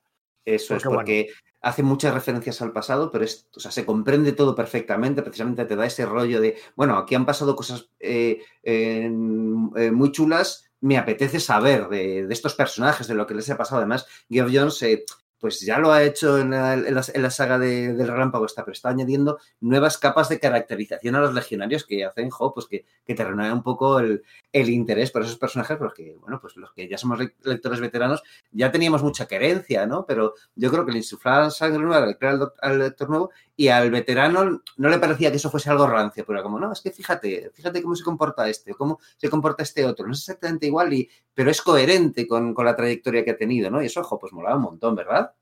Pero es que le cunden, o sea, no sé, no, no sé cómo este arco argumental a Jeff Jones y a Gary Frank, magnífico, le, cunde porque utiliza todos los personajes, los, utiliza, los, los introduce súper a fuego lento, súper a fuego lento. Sí. Y, y, tú dices, joder, que, que, que y a, la, Legión de Sustitutos también está por ahí. Es que está todo eh, Christopher por ahí, o sea, es que es, es, es, es eh, todo Christopher sin, sin, sin, no pun intended, ¿no? Pero me refiero a la, a la, a la coña esta de que, bueno, pues Gary Frank ya hacía esta técnica de dibujar a Superman un poco con las, las facciones de, de Christopher Reeve, ¿no? No iba por ahí, eh, pero algo es que efectivamente, o sea, es que mete todos los tropos habituales de la, de la, de la Legión, eh, pues casi todos los, los, personajes que son clave para ellos, introduce nuevos, ¿no? Haciendo esta, esta Liga de la Justicia malvada del futuro y xenófoba, ¿no? Sí. Jugando además con el concepto de, no, pues es que la Legión de Superhéroes debería representar eso, el tema de, pues de, la, de la integración, de la lucha contra la xenofobia, son todos inmigrantes que se unen para hacer algo. Es algo que siempre había estado ahí la Legión, pero que, que en el fondo nunca se le había dado relieve y Jeff Jones sabe verlo y, y, y hacer de ello el, el eje argumental de la saga y yo creo que, pues muy notoriamente, porque además tiene un ritmo impresionante. Ese tema final, ¿no? Con los planetas unidos que se están acercando, quedan nueve minutos para que declaren la, la guerra a la Tierra mientras pues eso, Superman y, sus viejos amigos de la, de la Legión de Superhéroes están luchando contra, pues contra esta eh, Liga, de, eh, Liga de la Justicia, que se, han impuesto ese, ese mismo nombre que han alterado el, la historia de, de, Superman declara al público del, siglo 30 para que pareciese un héroe xenófobo y tal, y están ahí luchando por, recuperar ese legado, por mostrar cómo, cómo son esos tipos a, a, la población de la Tierra mientras está el peligro ahí enorme viniendo Buah, es que es un tebeazo. Aparte que está súper bien dibujado, su caracterización, rolletes, xenófobo, ritmo xenófobo con todo lo alienígena, ¿eh? Aquí es el, sí. el, personaje este de Earthman, el creado por Kerry Bates y Mike Grell en el número 218 de Superboy, ¿no? Hacía tira tiempo, los 70. Ya ves. Y como, eh, bueno, pues habían reescrito efectivamente la historia, pues para hacerle, para hacerle, bueno, quedar mal, ¿no? Y todos, la Legión también. Y bueno, todos los, todos los héroes tienen una, muchos legionarios. Se nota que a Jeff Jones le encanta Dawnstar en especial, pero es sí. que el, la catarsis de eh, Sunboy, por ejemplo, es. Buah, es bestial, es ¿eh? Bestial. Es bestial cómo salva al día en el último momento, el carácter inspiracional de Superman, tender la mano, pero todos, ¿no? Invisible Kid, eh, no sé. Todos, Brainiac, todos. ¿no? O sea, ves ese, ese, rollo de. Que sí, que el, el Brainiac de, de Mark Wade ya era bastante gordo y tal, ¿no? Pero es que aquí con, con, con, el propio Brainiac, esa viñeta en la que que además es una, es una farsa, ¿no? Cuando le, cuando le cuesta en tres viñetas decir, estaba equivocado, ¿no? Que ves que como sí. que le, se, le, se le gira una mueca porque no, no es capaz de reconocer que, que, algo así pasa. Y además es que no es verdad, porque en el fondo for, forma parte de su plan. Es, es, es, es genial, o sea, a mí me entusiasma, de verdad que sí, ¿eh? Sí, sí, además ese final metafórico, ¿no? Porque es que el, el, sol vuelve a brillar, ¿no? Y le da poder a Superman, pero es que la Legión también vuelve a brillar, ¿no? O sea, es. Eh, han encadenado dos grandes arcos argumentales. El del, el, vale, no es en la colección de la Legión, que seguía su curso, ¿eh? Con Jim Shooter, lo que decíamos, Manapul, el estilo Amerimanga y tal, seguía su curso por aquel entonces, pero estaban uh -huh. encadenando la saga Relámpago, la segunda saga Relámpago, este arco de, bueno, se titulaba Superman y la Legión de Superhéroes, ¿no? Tal cual, sí. Y, y, y la inercia era ganadora, ¿no? ¿no? Y, y, venga, y fueron a por otra más, ¿eh? También Jeff Jones, la tercera, es. la tercera va a la vencida, y estamos hablando, por supuestísimo, de Final Crisis, la Legión de Tres Mundos. ¿eh? Esta, este, esta miniserie de cinco números en paralelo, en teoría, en paralelo, sí. en teoría, a la serie a, principal. Al gran evento de, pues, de ese año, ¿no? Que era pues, Final Crisis, ¿no? El gran evento de, de Grant Morrison para, para el universo DC, pero que al final, pues dices, bueno, pues es que está puesto lo de Final Crisis, pues porque sí, un poco, ¿no? no va bastante, bastante segura. Que sí que es verdad que Geoff Jones ahí, de nuevo, ¿no? Tira mucho de sus, de sus grandes planes para el universo en general. Pero es que esos son sus grandes planes, no los de, no los que está ejecutando Morrison en, en Final Crisis, ¿no? Sí, de hecho se quejaba George Pérez, ¿no? Evidentemente, yo creo que sobran las presentaciones de esta miniserie. La miniserie está dibujada magníficamente por George Pérez, ¿vale? Eso, un trabajo increíble, ¿eh? Sí, eh, con un entintado de Scott Coblis que para ponerle un monumento. ¿eh? Eh, se quejaba eso precisamente, ¿no? Que, ficha, ¿no? Firma para hacer esta miniserie, ¿no? De la Legión, por fin. Y efectivamente, no seas, dibuja personajes y legionarios, dibuja las tres legiones. Aquí se juntan las tres legiones por primera vez. Pero él se queja de que eh, está supeditado una vez más pues a las tramas de Jeff Jones y del universo de C por aquel entonces, ¿no? Pues el final del primer número es pues con con un Green Lantern, ¿no? El, el sí. final del segundo número con un Flash, el final del tercer número con, un, con Superboy, con Conner Kent, ¿no? Cómo Jeff Jones iba trayendo de vuelta a todos los juguetes que estaban muertos o medio muertos, ¿no? Toda la cosmología de los Green Lanterns, ¿no? Con eso, el universo. Ya, aprovechando el rollo, no, es que es un taxamita y tal, y que eso, eso tenga un giro y tal. Está muy bien puesto, pero que es verdad, o sea, es decir, eh, se supone que es un, un, gran evento de la Legión, o sea, un reencuentro con, pues, con Superman, o sea, su, su gran mitología, pero claro, es que también es, también es muy importante lo que pasa con, con, con, pues con eso, con los juguetes de, de, Jones, ¿no? Los flashes, lo que dices, ¿no? no sé. Eso no quita para que sea maravilloso. Es que ves, pues lo que dices, ¿no? El tío se está utilizando esa legión precrisis, digamos, está utilizando a la del reboot de los años 90 y está utilizando a la de a la de, a la de Mark Wade, ¿no? Las trae diciendo, bueno, pues son universos paralelos, pues la amenaza es tan gorda la que hay, pues el Superboy Prime, que ah, pues Superboy Prime también suyo de, de Crisis Infinita, no sé, que es como la, la clave del asunto, ¿no? Además eso pues hace Es que no solo eso, o sea, es el Superboy Prime que es el enemigo, ¿eh? aunque luego reúne a la legión de supervillanos, pero es que se desvela ¿eh? que el atrapador del tiempo, que es un poco el que ha estado manipulando estas tramas y tal, que el atrapador del tiempo también es otro, el Superboy Prime envejecido, ¿no? Mayor, cascarrabia. Sí, de, de, de, del futuro ah. súper lejano, ¿no? Eh, Eso es. Entonces, pues que si el Sodam Yad, que si Bart Allen, que si Connor Kent, que si el Superboy Prime Home, el Superboy Prime Atrapador del Tiempo. Hay espacio para Legión, pero no es el centro del todo para, para titularse Final Crisis Legión de Legión de, de los tres mundos. mundos. Lo de Bart Allen que ha comentado Pedro es importante porque es que es el, el, tema, que se supone que lo que la Legión había ido en la saga del Relámpago, esta de la JSA, JLA, a hacer, y por eso se retrasó el, el, el tebeo de la muerte de Bart Allen, es que Claro, pues se, se, desvela que en ese mismo momento en el que Bartalen muere, pues eh, los, super, los, la Legión de Superhéroes se lleva la esencia de Bartalen al futuro porque la van a utilizar para traerle de vuelta y que haga, pues, pues para que eh, pues eso ponga, o sea, plante sí. cara a, a Superboy eso. Prime, ¿no? Junto, con er, junto, a Kent, que resulta que el Starman, que estaba en la Sociedad de la Justicia, su misión era desenterrar el cuerpo de Conner Kent muerto en Crisis Infinita, enterrarlo en la Fortaleza de la Soledad, que pasen la... mil años y bueno. Pues Eso que... es, por la Fortaleza de la Soledad, hará el mismo proceso que hizo para resucitar a Superman eh, cuando murió frente a Doomsday, pero claro, con Kent tardará mil años, y entonces pues mil años después, pues pum, saldrá. Si está muy bien hilado, pero efectivamente, es que hay no hay mucho de la Legión en, en, en, en esos Eso puntos es. fundamentales de resolución, sobre todo, ¿no? Eso es, que todo lo demás 10 de 10, ¿eh? o, o 15 sí. de 10, ¿eh? porque es una gozada ver ahí a, a, Se desvela que ya se han juntado en varias ocasiones, o sea, no es...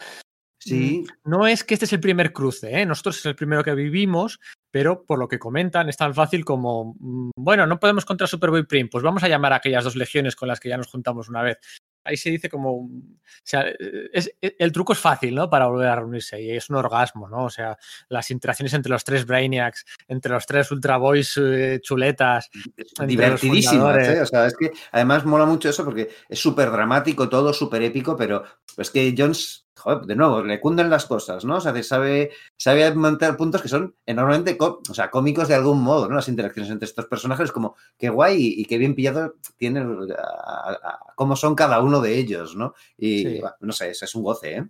Está la inocencia, la, como la corrupción. Se quitan, se quitan muchos personajes de segunda fila. Eh, hay muchas muertes de típico de Jones, ¿eh? muertes de segunda fila que le sobran, ¿no? Por aquí y por allá también mata RJ Brande. Eh, sí. eh, yo me acuerdo que por aquel entonces, de hecho hay un guiño muy interesante, ¿no? También que, que, que se desvela que Superboy Prime viene de Tierra Prima. Tierra Prima es el, el, el, mundo, el universo de la Legión de Mark Wade. Y por eso. Pero eso, ya es, eso es, claro. Y por eso Lo que se revela es eso, que, es, que, ese es, que esa es la legión de, de, que ese es el mundo de la legión de, Mar, de, de, eso de. Mark No Wade. tan- o sea, no tanto es que, es que, que Superboy Prime venía de ella, sí se sabía. Lo que no Sí, se sabía es. que la legión de Mark Wade era la, de, la, la de, la del mundo de Superboy Prime, ¿no? Eso es, y por eso eh, aquí el Element Lad puede convertir la roca en una kriptonita que de- en este universo, de su universo, sí puede eh, hacer daño a Superboy Prime, ¿no? Que a Superboy Prime, pues el resto de kriptonitas no hacían daño. ¿no? Claro, Se- se jactaba mucho- de eso, en plan de a mí esto no, a mí no hay nada que me, que me pete. Y de repente Elemental crea una dice, bueno, voy a intentarlo. Es como, joder, ¿por qué me duele este? ¿Por qué? Porque sí es la kriptonita de ese universo. Tienes esos pequeños giros, uf, es que están muy bien, ¿eh? Y te, te- te mantienen muy al, pues no sé, al, al hilo de, de la historia y jo, comiendo palomitas sin parar ahí delante. ¿verdad? También se desvela que la prima de Impulso, que resulta que también es del, del universo de la Legión original, o sea, se rumoreaba muchas veces que, que en aquellos años, ¿no? Que, que- que iban a hacer un mix, ¿no? Iban a quedarse con uno de cada tres personajes de distintas encarnaciones para hacer un mix de la Legión, o sea, relanzar después de esto la Legión como, como bueno, como una mezcla de todos ahí después de la car- carnicería. Bueno, lo cierto es que eso no pasó. Lo cierto es que desde el éxito 1, la saga Relámpago, éxito 2, la trama, la subtrama y el arco argumental en la, en la Action Comics, y el éxito 3, en la Legión de Tres Mundos, después de estos tres grandes éxitos, o sea, una inercia acumulada, unas ventas impresionantes. Los fans Y- comiendo de las manos, queriendo legiones, esa legión. ¿Y qué hacen? Y pues aquí se pegan otro de esos grandes tiros en el pie que yo nunca entenderé por qué. Y es que Sí. después de estas tres grandes sagas, lanzan una serie nueva, pero no es una serie de la Legión de Superhéroes, es Adventure Comics, con la parte central dedicada a Superboy, con un dibujo de mm, Francis Manapool, si no recuerdo mal, eh, no, recuerdo bien, de Francis Manapool, y luego la Legión de complemento en las últimas ocho páginas, con dibujo de, bueno, sí, de Clayton Henry, que tú dices, pues bueno, pues, pues bien. Y, además, ah, no sé si pretendían hacer un homenaje al formato en el que se, en el que aparecía la Legión en los años 60 y tal, diciendo, ah, pues es que claro, la Legión funcionaba así, como, pero, pero ¿por qué hacéis eso? Es que eso era lo que no había que hacer, eso era lo que, lo que el éxito de la Legión demostró, que, que podía tener su propia colección y que funcionaba bien y que, y es que eso era justo el momento adecuado, pues no, no, no, no, no, no, lo tiran a la basura, no todo ese esfuerzo. Eso es toda la inercia. Y claro, tú estás hablando de la Legión, que son tropecientos mil miembros, y les relegas a ocho páginas de complemento. ¿Qué vas a desarrollar? Y eso era Jeff Jones, pero coescribiendo con eh, Sterling Gates. Con alguien co- coescribió estos números. Pero claro, es que no hay, no hay espacio, no tienes, no tienes espacio. O sea, ocho páginas un mes, ocho páginas al siguiente. Al quinto mes había Sí, un Sterling crossover. Gates era, que lo, lo- lo Sterling de Gates, mirar, ¿no? efectivamente, sí. Al, al quinto mes había un crossover con Black Knight, que era el evento principal de aquellos meses, tal, y la página, la, historia de complemento, de- desaparece la Legión y el, el que protagoniza esas historias era Superboy Prime, que era una historia muy meta en la que iba a las oficinas de DC, aparecía Dan Didio. O sea, al, quinto número, la, Legión, si ya tenía pocas páginas, desaparece. O sea, ¿qué está pasando aquí? O sea, vaya, va- toda la inercia, todas las ventas, todo, la Legión desaparece. Y es que además no aparece no aparecen más en, en otras, en otras series. O sea, de repente, DC Comics. Sí, es como que, mm, no sé, es como, no, no saben qué hacer con, con ese juguete, es como, mira, lo hemos traído a la grandeza, vale, ya está, pues, pues ya, ¿no? Pues esto sería todo, ¿no? O sea, es, es lamentable, no sé, o sea, Sí. yo me quedé con muchas ganas, ¿eh? De leer algo gordo de, de la Legión, porque, no sé, o sea, claro, yo hacía tiempo que no la leía, eh, hasta la Lightning Saga y, y, y era como, joder, pues qué guay Sí. volver a recuperarla, y, y no, no, no, nos quedamos con las ganas. Así que bueno, pues nada, aquí se acaba. Aquí todavía no estamos hablando. Adventure Comics dura 12 números, eh, se cancela.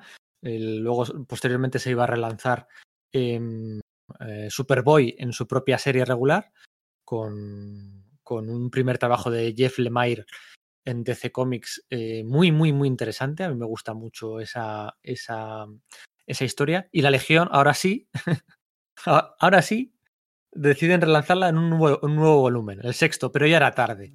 Durante Sí. esos 14 meses anteriores, de que acaba Final Crisis Legión de Tres Mundos, toda la inercia se ha perdido. Hay una desidia total ¿eh? por parte de los lectores, por- porque se contagian de DC, ¿no? Y, y además, claro, es como, ya en unos años- desánimo, no sé. eh, ya en unos años en los que ya DC no era la DC del 2002 al 2007, ¿no? Ya todo iba mal, quitando Thunder Agents, los Secret Six, No había series que tú dijeras, Mm. bueno, ya no había nada, ¿no? Y, le dan la cuán. DC es eso, ¿no? Es- Estas series que, Sí. estamos, que estamos nombrando, o sea, es que mientras que las centrales pues se ha perdido, y entonces, claro, que aparezca la Legión es que como que ya no parece que sea lo importante del universo DC. No se sabe muy bien qué es lo importante del universo DC en ese punto, ¿no? Y, Una- y que, la. Legión no lo es. Una pena, una pena. Era, era de verdad, ese era el momento, ese era el momento de la Y, Legión. verdad, y además eso con Paul Levitz y Diray Cinar, que a mí me gusta mucho para una eh, como estética superheroica y que en concreto creo que le sienta muy bien a la Legión, pero llegó tarde unos meses, no sé cómo Claro. decirlo, o sea, decir, no, no, no supe por salir para cuando empezó, no brillaba del mismo modo. Eh, Levitz ac- acababa de dejar su puesto, eh, digamos, eh, editorial en, en DC y decidió que quería volver a escribir, pero quizás estaba un poco oxidado en ese momento Sí. o quizás eh, sus planes estaban cocinándose hacia eh, eh, más a largo plazo, o quizás no tenía la misma sinergia creativa con Yildiray Cinar que tuvo en su día con, pues eso, con, con, con Kate Giffen o con Steve Lytle, no lo sé, pero a pesar de que eso debería haber funcionado, Claro. es que es eso, es que todas las circunstancias estaban ahí para que funcionase, se había, se había traído a lo grande a la Legión delante, volv- volvía Paul Levitz, y sin embargo no, no, no acaba de calar, ¿verdad? Claro. Habían pasado dos años, la inercia se había perdido, era un volumen 6 desde... y, y además, pues eso, pues eh, jugando con el- juguetes de Jones, ¿no? Pues sí, que salía Earthman y le daban a Earthman le daban el anillo de Green Lantern. Y, y poco a poco lo, lo iban redimiendo, creo recordar.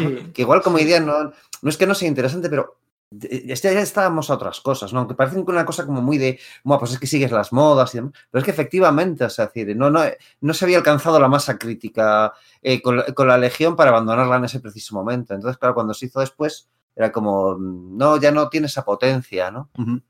No se cocinó bien.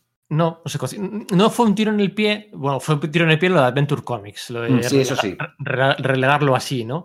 Y incomprensible, porque es que Jeff Jones le chifla a la Legión, ¿no? Pero no le dejaron igual, o, o es que le chifla, la había metido en Smallville, la había metido, o sea, Eso es, en Eh, Smallville, la serie de televisión, que recordemos sí. eso, que Geoff Jones se guionizó algunos episodios de la serie de televisión, uno la, con la Sociedad de Justicia y otro con la Legión de Superhéroes. Lo comentabas antes, la Legión de Superhéroes había tenido una serie de animación propia que duró dos temporadas, que es muy simpática, tiene cosas que dices, ¿eh? ¿Y esto de qué? Pero tiene una idea que a mí me gustó mucho, que es como, jo, ¿cómo a nadie se le ocurrió antes? A mí, a mí tampoco, desde luego. Es cómo solucionas esa idea de post-crisis de si Superman, Superman no fue Superboy de pequeño, eh, cómo se inspira a la Legión, ¿no? Entonces, la serie de animación tiene la idea esta de, bueno, pues muy fácil. eh, las aventuras de eh, Clark Kent no fue Superboy en el siglo XX, sino que Clark Kent se fue, eh, durante determinados momentos de su, adolescencia se iba al siglo, siglo 30, aprendía sobre el legado de Superman y adoptaba la, identidad de Superboy. Cuando volvía a nuestra época, no era Superboy, continuó hasta siendo sin identidad secreta, quiero decir, siendo Clark Kent hasta qué tal. Entonces tenía algunos giros interesantes. Pues a pesar de todo eso que estaba ahí alrededor y, y que eso, que Jeff Jones había demostrado ese amor y esa capacidad para hacerlo funcionar, no, no, no, no, no, tiró. Es una pena. Además que eh, lo de Adventure Comics hacia el final se centra más en la Academia de la Legión que la, que la Legión verdaderamente. sí, sí, efectivamente. Así que bueno, 16 números entre julio del 2010 y septiembre del 2011, porque aquí se mete de por medio como una como un elefante en una cacharrería, se mete, se meten los nuevos 52 y se vuelve a relanzar la Legión de Superhéroes, como todas las series de DC, se relanzan desde un número 1 y se relanza eh, el volumen 7, el volumen 7 de la Legión. El anterior había durado 16 números y, el y este volumen iba a durar 23, o sea, unos dos años o así. Además, se, Yo esto se- no lo leí, pero eh, tengo entendido que, que curiosamente aquí no hubo reboot, ¿no? Como se acababa de hacer. Eso. Es decir, que eso es, ¿no? Que, la, Eso que a ser nuevos 52 y estar reboteada gran parte de la continuidad, la Legión continuaba en el mismo punto que, la- que el volumen inmediatamente anterior de, de Paul Levitz, ¿verdad? Entonces, eh, eh, los lectores, los oyentes, estarán observando la, la absurdo de todo esto, ¿no? Sí. Vale, que otro reboot eh, para la Legión habría sido ya un meme, ¿no? Ya habría sido devastador. Pero es que estabas reboteando todo el universo DC. Estabas reboteándolo todo, todo, todo, todo, todo, ¿no? Y justo a estos no. Y, y- y- y justo la Legión, no, claro, el poder de Paul Levitz, quieras que no, ya no era editor ni jefe jefazo, ¿no? Pero bueno, él consiguió mantener su parcela, que no le tocaran mucho la Legión y, tirar por, por la calle de medio. De hecho, yo lo leía con el, con el piloto automático, ¿no? Pero, Ujú. pero, por ejemplo, al, al- cuando ya ven que, que- que esto va al culo cuesta abajo, ¿no? Al, al primer año las ventas son malísimas. De hecho, llaman a Keith Giffen, para que participe y dibuje varios de los números de Paul Levitch. Entonces, eh, eh, se, se está dando, se- en el 2013 estábamos teniendo la Legión de Superhéroes con Paul Levitch y Kate Giffen y los cómics son,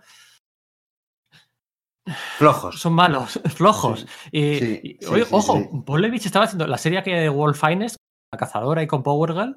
Es- eh, Estaba genial. Yo era de los, de los, de los títulos que seguía de 52, sí, sí. Claro, con, 52. con Kevin Maguire y, y George Pérez. Eh, ahí, o sea, no había perdido su toque del todo. O sea, hacía, Paul Levitch estaba haciendo cosas bien, pero la Legión de Superhéroes, pues, pues quizá, ¿no? No, Pues, no brillaba, no no, no, brillaba. no brillaba, ¿verdad? Y encima, en paralelo, sacaron una segunda serie de la Legión. otro, otro volumen 2 de, de Legion Lost. De Legion Lost, con Fabian Nicieza, Francis Portela. Bien, ahí vamos a tope, vamos a apostar por la Legión. No la reboteamos, pero sacamos dos series, ¿no? Esto era un grupito que viajaba al pasado. De nuevo, a mí no me gusta cuando viajan al pasado. Y se tenían que Y- quedar allí porque contraían un virus que en nuestro tiempo era, no sé cuál, pero vamos, que era, que era- que era algo que no, no- era inocuo, pero en, el, en el futuro podía matar a toda la población. No tiene la gracia esto de Francis Portela de que, bueno, pues eh, eh, su versión de la Barcelona del, del Sí. siglo 30, pues estaba con la, estaba con la coña de que la catedral de Gaudí nunca, todavía no se ha terminado de construir mil años después, ¿no? Jamás Sí. se va a terminar, ¿no? Entonces, pues bueno, son 16 números, acaba también pasando por allí Tom DeFalco, o sea, acaban llamando a todo el lectorano que no tiene otra cosa que hacer, le llaman para que intente reflotar eso. Y No, son, son manera. 23 números, 23, ¿no? 23 números, ¿cu- ¿qué he dicho? Eh, 16. Pues 23 números es la Legión de Superhéroes. Ay, sí, sí, perdona, nada, me- eh, ha sido yo que se ha cruzado y te- encima, me- me- encima te he corregido mal, disculpa. sí, Sí, sí, 23 números con el número cero, aquel que sacaban. sí, sí, sí, sí. Y los otros fueron 16 números. O sea, a los dos años de los nuevos 52, las dos series estaban canceladas. ¿no? Y luego sí que Jeff Lemire intentó hacer algo con. Sí, en Justice League United, porque al final de la colección de la Legión, pues eh, el grupo se había separado, por lo visto. Entonces, bueno, pues como que hace una saga, la saga de Infinitus en Sí. Justice League United para volver a juntarlos, ¿no? Que son, pues, que son Pero- seis números o algo así, ¿no? Sí, pero tampoco funciona, con poco carisma. Por cierto, decíamos antes que la serie esta de Legión, el acrónimo, la Legión 89, Legión, Sí. Legión 91, eh, tenía a la. Bueno, jugaban con que tenía a Phantom Lady, eh, que había bajado del. Eh, eh, del- Phantom Girl, que Phantom, Phantom- Lady es lo de los, Sí, la de los, los Freedom. Fighters. Sí, eso es. Phantom Girl había viajado del futuro al, al presente, el año 89, ¿no? Y se había unido a- al grupo este del presente, con el hijo de Brainiac, con el de Legión, ¿no? Y que luego resultaba que no era Phantom Girl. Y entonces es curioso porque Jeff Lemire, hablando, esto viene a raíz de que estamos hablando de Jeff Lemire, cuando han sacado los Terrifics estos con... Sí, que eran una, una réplica de los Cuatro Fantásticos con Mr. Terrific en el sitio, en el lugar de, de Mr. Fantastic, eh, Plastic Man también Sí. ocupando ese lugar y eh, Metamorfo y tal, a la que metes eso, es a Phantom Girl, ¿verdad? Eso es, vuelve a jugar con la idea esa de Phantom Girl, que si es ella, si no es no, si es familiar. Eh, curioso cómo la historia, cómo la historia se repite, se repite a veces, ¿no? Eh, mencionando a Jeff Lemire. Eh, pero bueno, hablando de la Legión de Superhéroes propiamente dicha, nos quedamos en que se cierran las dos series, un, un pequeño fracaso, y ya pues nada, hay que esperar hasta Doomsday Clock, hasta el reloj del juicio final. De nuevo Jeff Jones y Gary Frank al rescate. Como habían hecho con Action Comics, recordad, hace, hace poquito. Eso es. Jeff Jones, o sea, había intentado eh, salvar la Legión una vez eh, con Mark Waid, ¿no? Es el que crea el Tribute, el crossover de Titanes con la Legión, lo hizo Jeff Jones, ¿no? Y es el que hizo la, la Legión 3.0, la que dieron pie a la Legión 3.0. Luego eso lo deshizo Jeff Jones, porque es el que trajo a la, Legión clásica. Es como con lo de, con lo de Hal Jordan y el espectro, que fue Sí. Jeff Jones el que le convirtió en el espectro y, y cinco o seis años después el que dejó de que fuera el espectro. Eh, curioso, ¿no? Y aquí, de nuevo, el propio Jeff Jones trae de vuelta a la Legión clásica en las páginas a fuego muy lento, muy lento, muy lento, muy lento, en las páginas de la de Doomsday Clock, ¿no? Trae de vuelta a la Legión, trae de vuelta a la JSA, pero les trae de vuelta para no usarles, porque bueno, yo todos sabéis que el relanzamiento volumen 8 de la Legión de Superhéroes no ha correspondido a, a Jeff Jones, sino que ha respondido a Brian Michael Bendis con Ryan Sue, consecuencia también de algunas de las tramas de, de su propio serie, Superman, ¿no? De la serie de Superman, ¿no? Así que bueno, pues si la primera, primera etapa de la Legión tenía relación con el Superman joven, con Superboy, la segunda tuvo relación con Connor Kent, la tercera tuvo relación con Supergirl y ahora estamos teniendo una relación con el hijo de Superman. Con Jonathan Kent. Con Jonathan. Efectivamente, sí, porque básicamente lo que sucede es que le, eh, en, los, en, la propia, en, la serie de, de Superman de, de, Brian Michael Bendis y e Ivan Reis eh, llega un punto en el que se fundan los Planetas Unidos, ¿no? Esta organización que, que, que tradicionalmente en la, en la Legión de Superiores, bueno, pues era como el equivalente a la ONU, ¿no? De, de, del espacio. Entonces, pues debido a las cosas de, bueno, pues Rogolzar, de Jor-El y demás, justo se funda y en ese momento aparece la Legión de Superiores que vienen del futuro para visitar ese momento histórico. Y entonces establecen relación con, con Jonathan Kent. Es una Legión de Superiores distinta, con rediseños, eh, no sé si me convence aún o no, no lo tengo muy claro. Es pronto, es bueno, han salido cuatro o cinco números a la fecha de grabación de esto.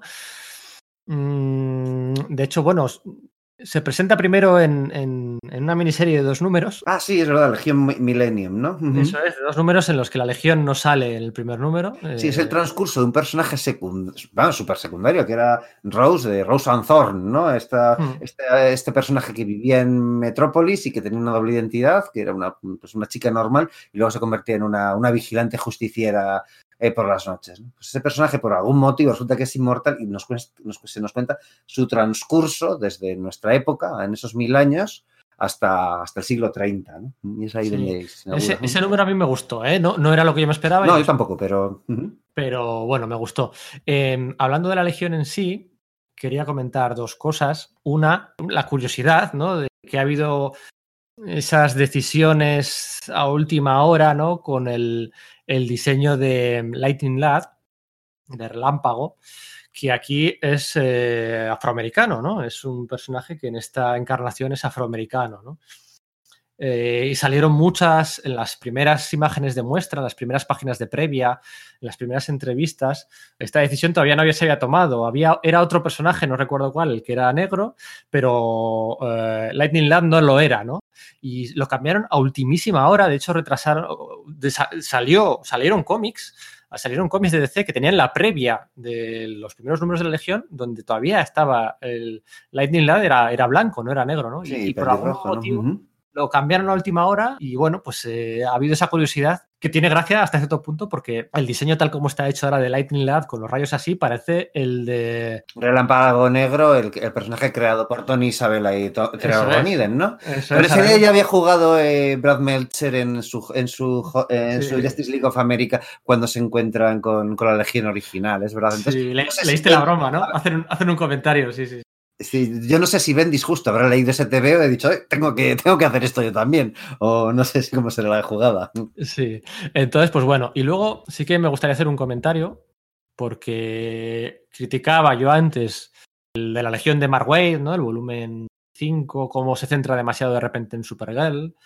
Criticaba un poquito, no tampoco para mal, ¿no? Del Final Crisis Legión de Tres Mundos, cómo se centra en, en Impulso, en, en Allen, en, en las tramas de, de, Green Lantern, en Sodan eso es, en Sodan Yad, en Conner Kent, se centra demasiado.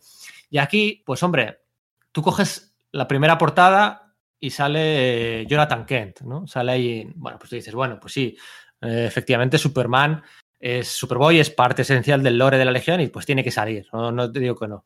Coges la segunda portada, la segunda portada es un brazo así que sale del, del océano y está empuñando el tridente de Aquaman. Y tú dices, bueno, pues, pues, pues, igual, bueno, igual mucho Legión tampoco es Aquaman, pero bueno. Coges la tercera portada y aparece la mano de Brenia, que solo se le ve la mano, y está sosteniendo un batarang de Robin. Entonces, bueno, pues, pues es que Robin, Aquaman, la Legión, bueno, pues, pues bueno, venga.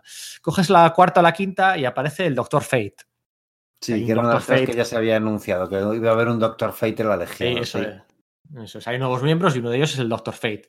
Entonces, bueno, pues, pues vale. Pues... Venga, puedo cogerlo. Doctor Fate, Mordru, venga. Pero, pero es que está dando una, una pauta, una pauta que, que, creo que tú y yo coincidimos en que no, no es la deseada. O no es la claro, que desearíamos. Eso es. Entonces, eh, esto, pues veremos si es un tiro en el pie o si, o si Bendis hizo bien o hizo mal a la hora de meter tanto concepto del presente y del universo DC en la serie, ¿no? O sea, para vender la serie, para que la serie venda, que tampoco es que esté vendiendo mucho, están en las 30.000 unidades vendidas. Bueno, bien. Eh, además está publicando en dos formatos, en un formato tapadura y rígida, a ver si no pasa como con el Baxter y luego en un Mm. formato normal, se está publicando en, en dos formatos a la vez. Mm, Bueno, pues eh, veremos a ver si esto es un error o no. Es pronto, han salido cuatro o cinco grapas, más los números de mm, muchos legionarios nuevos, muchos de los clásicos. A ver, yo, mm, bueno, no puedo hacerme una opinión todavía, tengo muchas ganas de que me guste. A ver, tampoco hay mucho baile de dibujantes. bueno, Ryan Suk Sí, O sea, es, es lento. es lento. pues- Es excelente, luego lento. Es, es- es muy complicado encontrar eh, otra, otra combinación que incluya excelente, ¿no? Sí, eh, yo es que es- efectivamente es lo que dices. Yo, a mí, por ejemplo, siempre me hacía gracia cuando encontraba la Legión alguna, alguna alusión a cómo era el, el su pasado, ¿no? Nuestro, nuestro presente, ¿no? Superheroico. Encontrabas, pues eso, pues un descendiente de, de Batman, porque era algo puntual y, añadía la gracia, pero que se basa en eso. Recuerdo que con los Guardianes de la Galaxia de Jim Valentino en los años 90 me pasó lo mismo. Al principio sí que me hacía gracia que hubiese más interrelación con, con el universo eh, Marvel actual, pero llegó un punto en que era, cada número era encontrarse cómo era el Wonderman, el, el motorista fantasma o, o- o quien fuese de, de turno del siglo 30. Pues para mí perdió gracia, ¿no? No sé, creo que eso es una buena herramienta, pero administrada de otro modo. Es como, no sé, echársela a la comida, ¿no? Pues si, sin, un- sin, sin nada, pues para mí no tiene gracia. Si, si le echas mucha, pues no hay Dios que se lo coma, no sé. Le tengo muchas ganas. Eh, ¿Queréis seguirla, comprarla mes a mes y queréis eh, disfrutar de la Legión de Bendis y del, del dibujo y los diseños de Ryan Suk? Los, los Sí. diseños me chiflan. De hecho, hay una página en Doomsday Clock en la que salen todos los diseños dibujados por Ryan Suk, por Gary Frank, y, son buenísimos. Los diseños me encantan. Que queréis seguirla mes a mes y que soy súper fan, ha tenido muchos retrasos. ¿eh? Ha tenido, la serie está teniendo muchos retrasos. Eh, Radar Comics es la, nuestra página web de cabecera para hacer toda la compra del previews de todas esas series de Marvel, de DC, de Image, de Dark Horse, de actualidad americana, que bueno, pues que algunas no llegan aquí, tardan mucho en llegar, llegan en un formato caro, no os gusta, preferís leerlas en inglés, aquí salen muy caras, la razón que sea. En Radar Comics, además con un 5% de descuento en vuestra cesta de la compra automáticamente, de entrada, no tenéis que hacer nada, podéis comprar todas las grapas de la Legión de Superhéroes y compañía. Eh, yo le voy a dar una oportunidad.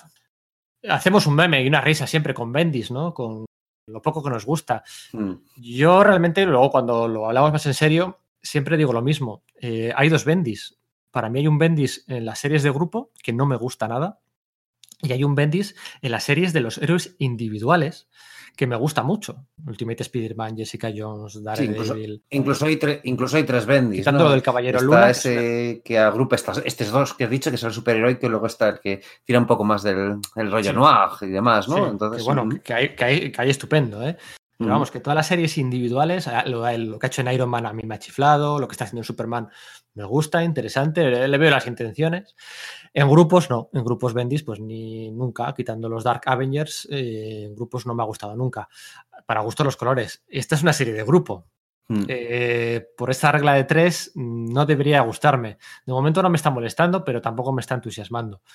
Le voy a dar una oportunidad porque es la Legión. Así que Bueno, nos ha quedado un podcast chulo, yo creo, ¿no? Se nos ha ido un poco de manos, no era. eh, eh, eh, es- ha sido de más longitud de lo que teníamos en mente, ¿no? Pensábamos que íbamos a poder contenernos ilusos, ¿no? Hemos hecho, yo creo que el, mm, el podcast más que nada por ti y por mí, ¿no? Para disfrutarlo. Así, ha sido un podcast Sí, más. sí, ha sido- un rollo de para gozarlo, pero hemos dicho, bueno, pero vamos a ver si, si lo mantenemos dentro de, de unas líneas. Y bueno, podía haber ido muchísimo más la olla, pero vaya, no ha sido tan reducido como esperábamos. Igual lo estábamos disfrutando, ¿verdad? Eso es, y han quedado esos mensajes claros, esos, eh, eh, esos mensajes de que no todo es Paul Levitch, que Paul Levitch está muy bien, pero que hay mucho más. Mike Grell, Jerry Siegel, lo de Kate Giffen, por supuestísimo, lo de Wade, ah, Andy Dan Evidentemente lo de Jeff Jones, todo lo de, yo qué sé, lo de Jim Shooters, una chiflada también buenísima. O sea, hay más cosas más allá de Paul Levitch, que parece que no las hay.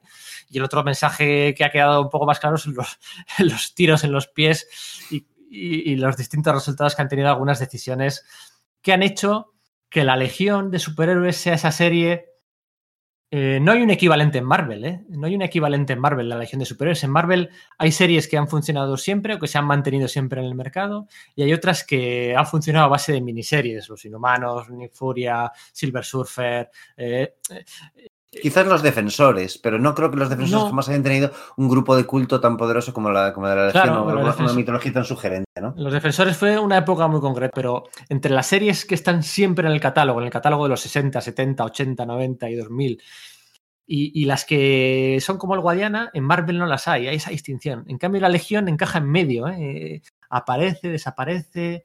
Mm, bueno, ha tenido la serie siempre, pero y eh, a veces ha quedado relegada a pesar de su, de su popularidad. Es, curioso. Marvel siempre han sido más capaces de, de ver esto. Si un, un concepto eh, funcionaba, lanzarlo a lo grande, ¿no? Y aquí eh, no, sabe, no, sabemos muy bien por qué. Ha habido dudas al respecto que, que, han funcionado en su contra. Hmm. Así que, pues bueno, esperamos haber podido transmitiros este amor por la Legión de Superhéroes a todos aquellos que hayan cogido con ganas este podcast, pues para, para ver por dónde empezar o para ver qué descartar o tal. Y a los fans hardcore con nosotros, pues esperamos que también nos haya gustado, ¿no? Porque de la nostalgia se vive y la nostalgia es tan poderosa que volver a ello siempre, siempre mola. Yo me voy a releer un par de cosillas. Eh, relete tú el de Amalgam, el de, el de sí, sí, sí, ¿no? pienso hacerlo. Pienso... Hay alguna cosa más por ahí que también quiero, quiero echarle un vistazo. Al, al Legion Lost de, de Abnet, Lanning y Coipel también quiero echarle un vistazo porque en su día me lo recomendaron y claro, lo que encontré fue el Legion Lost más, más reciente, el de 952, oh. y la verdad es que no me gustó nada. Entonces he averiguado mucho después es que había dos y se referían al primero, ¿no? Eso es. Así que, pues bueno, a la espera de qué hace Bendis con la Legión, miedo me da cuando tenga que utilizar al Time Trapper, al, al del tiempo, y la que puede liar ahí, pues eh, esto es lo que hay. Esperemos que el podcast os haya gustado. Y como hemos empezado con el mismo grito, ¿no? Sí, eso es. Esta vez no es eh, bienvenidos, esperemos que sobreviváis a la experiencia. Esta vez es larga vida a. La legión. Venga, chao. Un abrazo.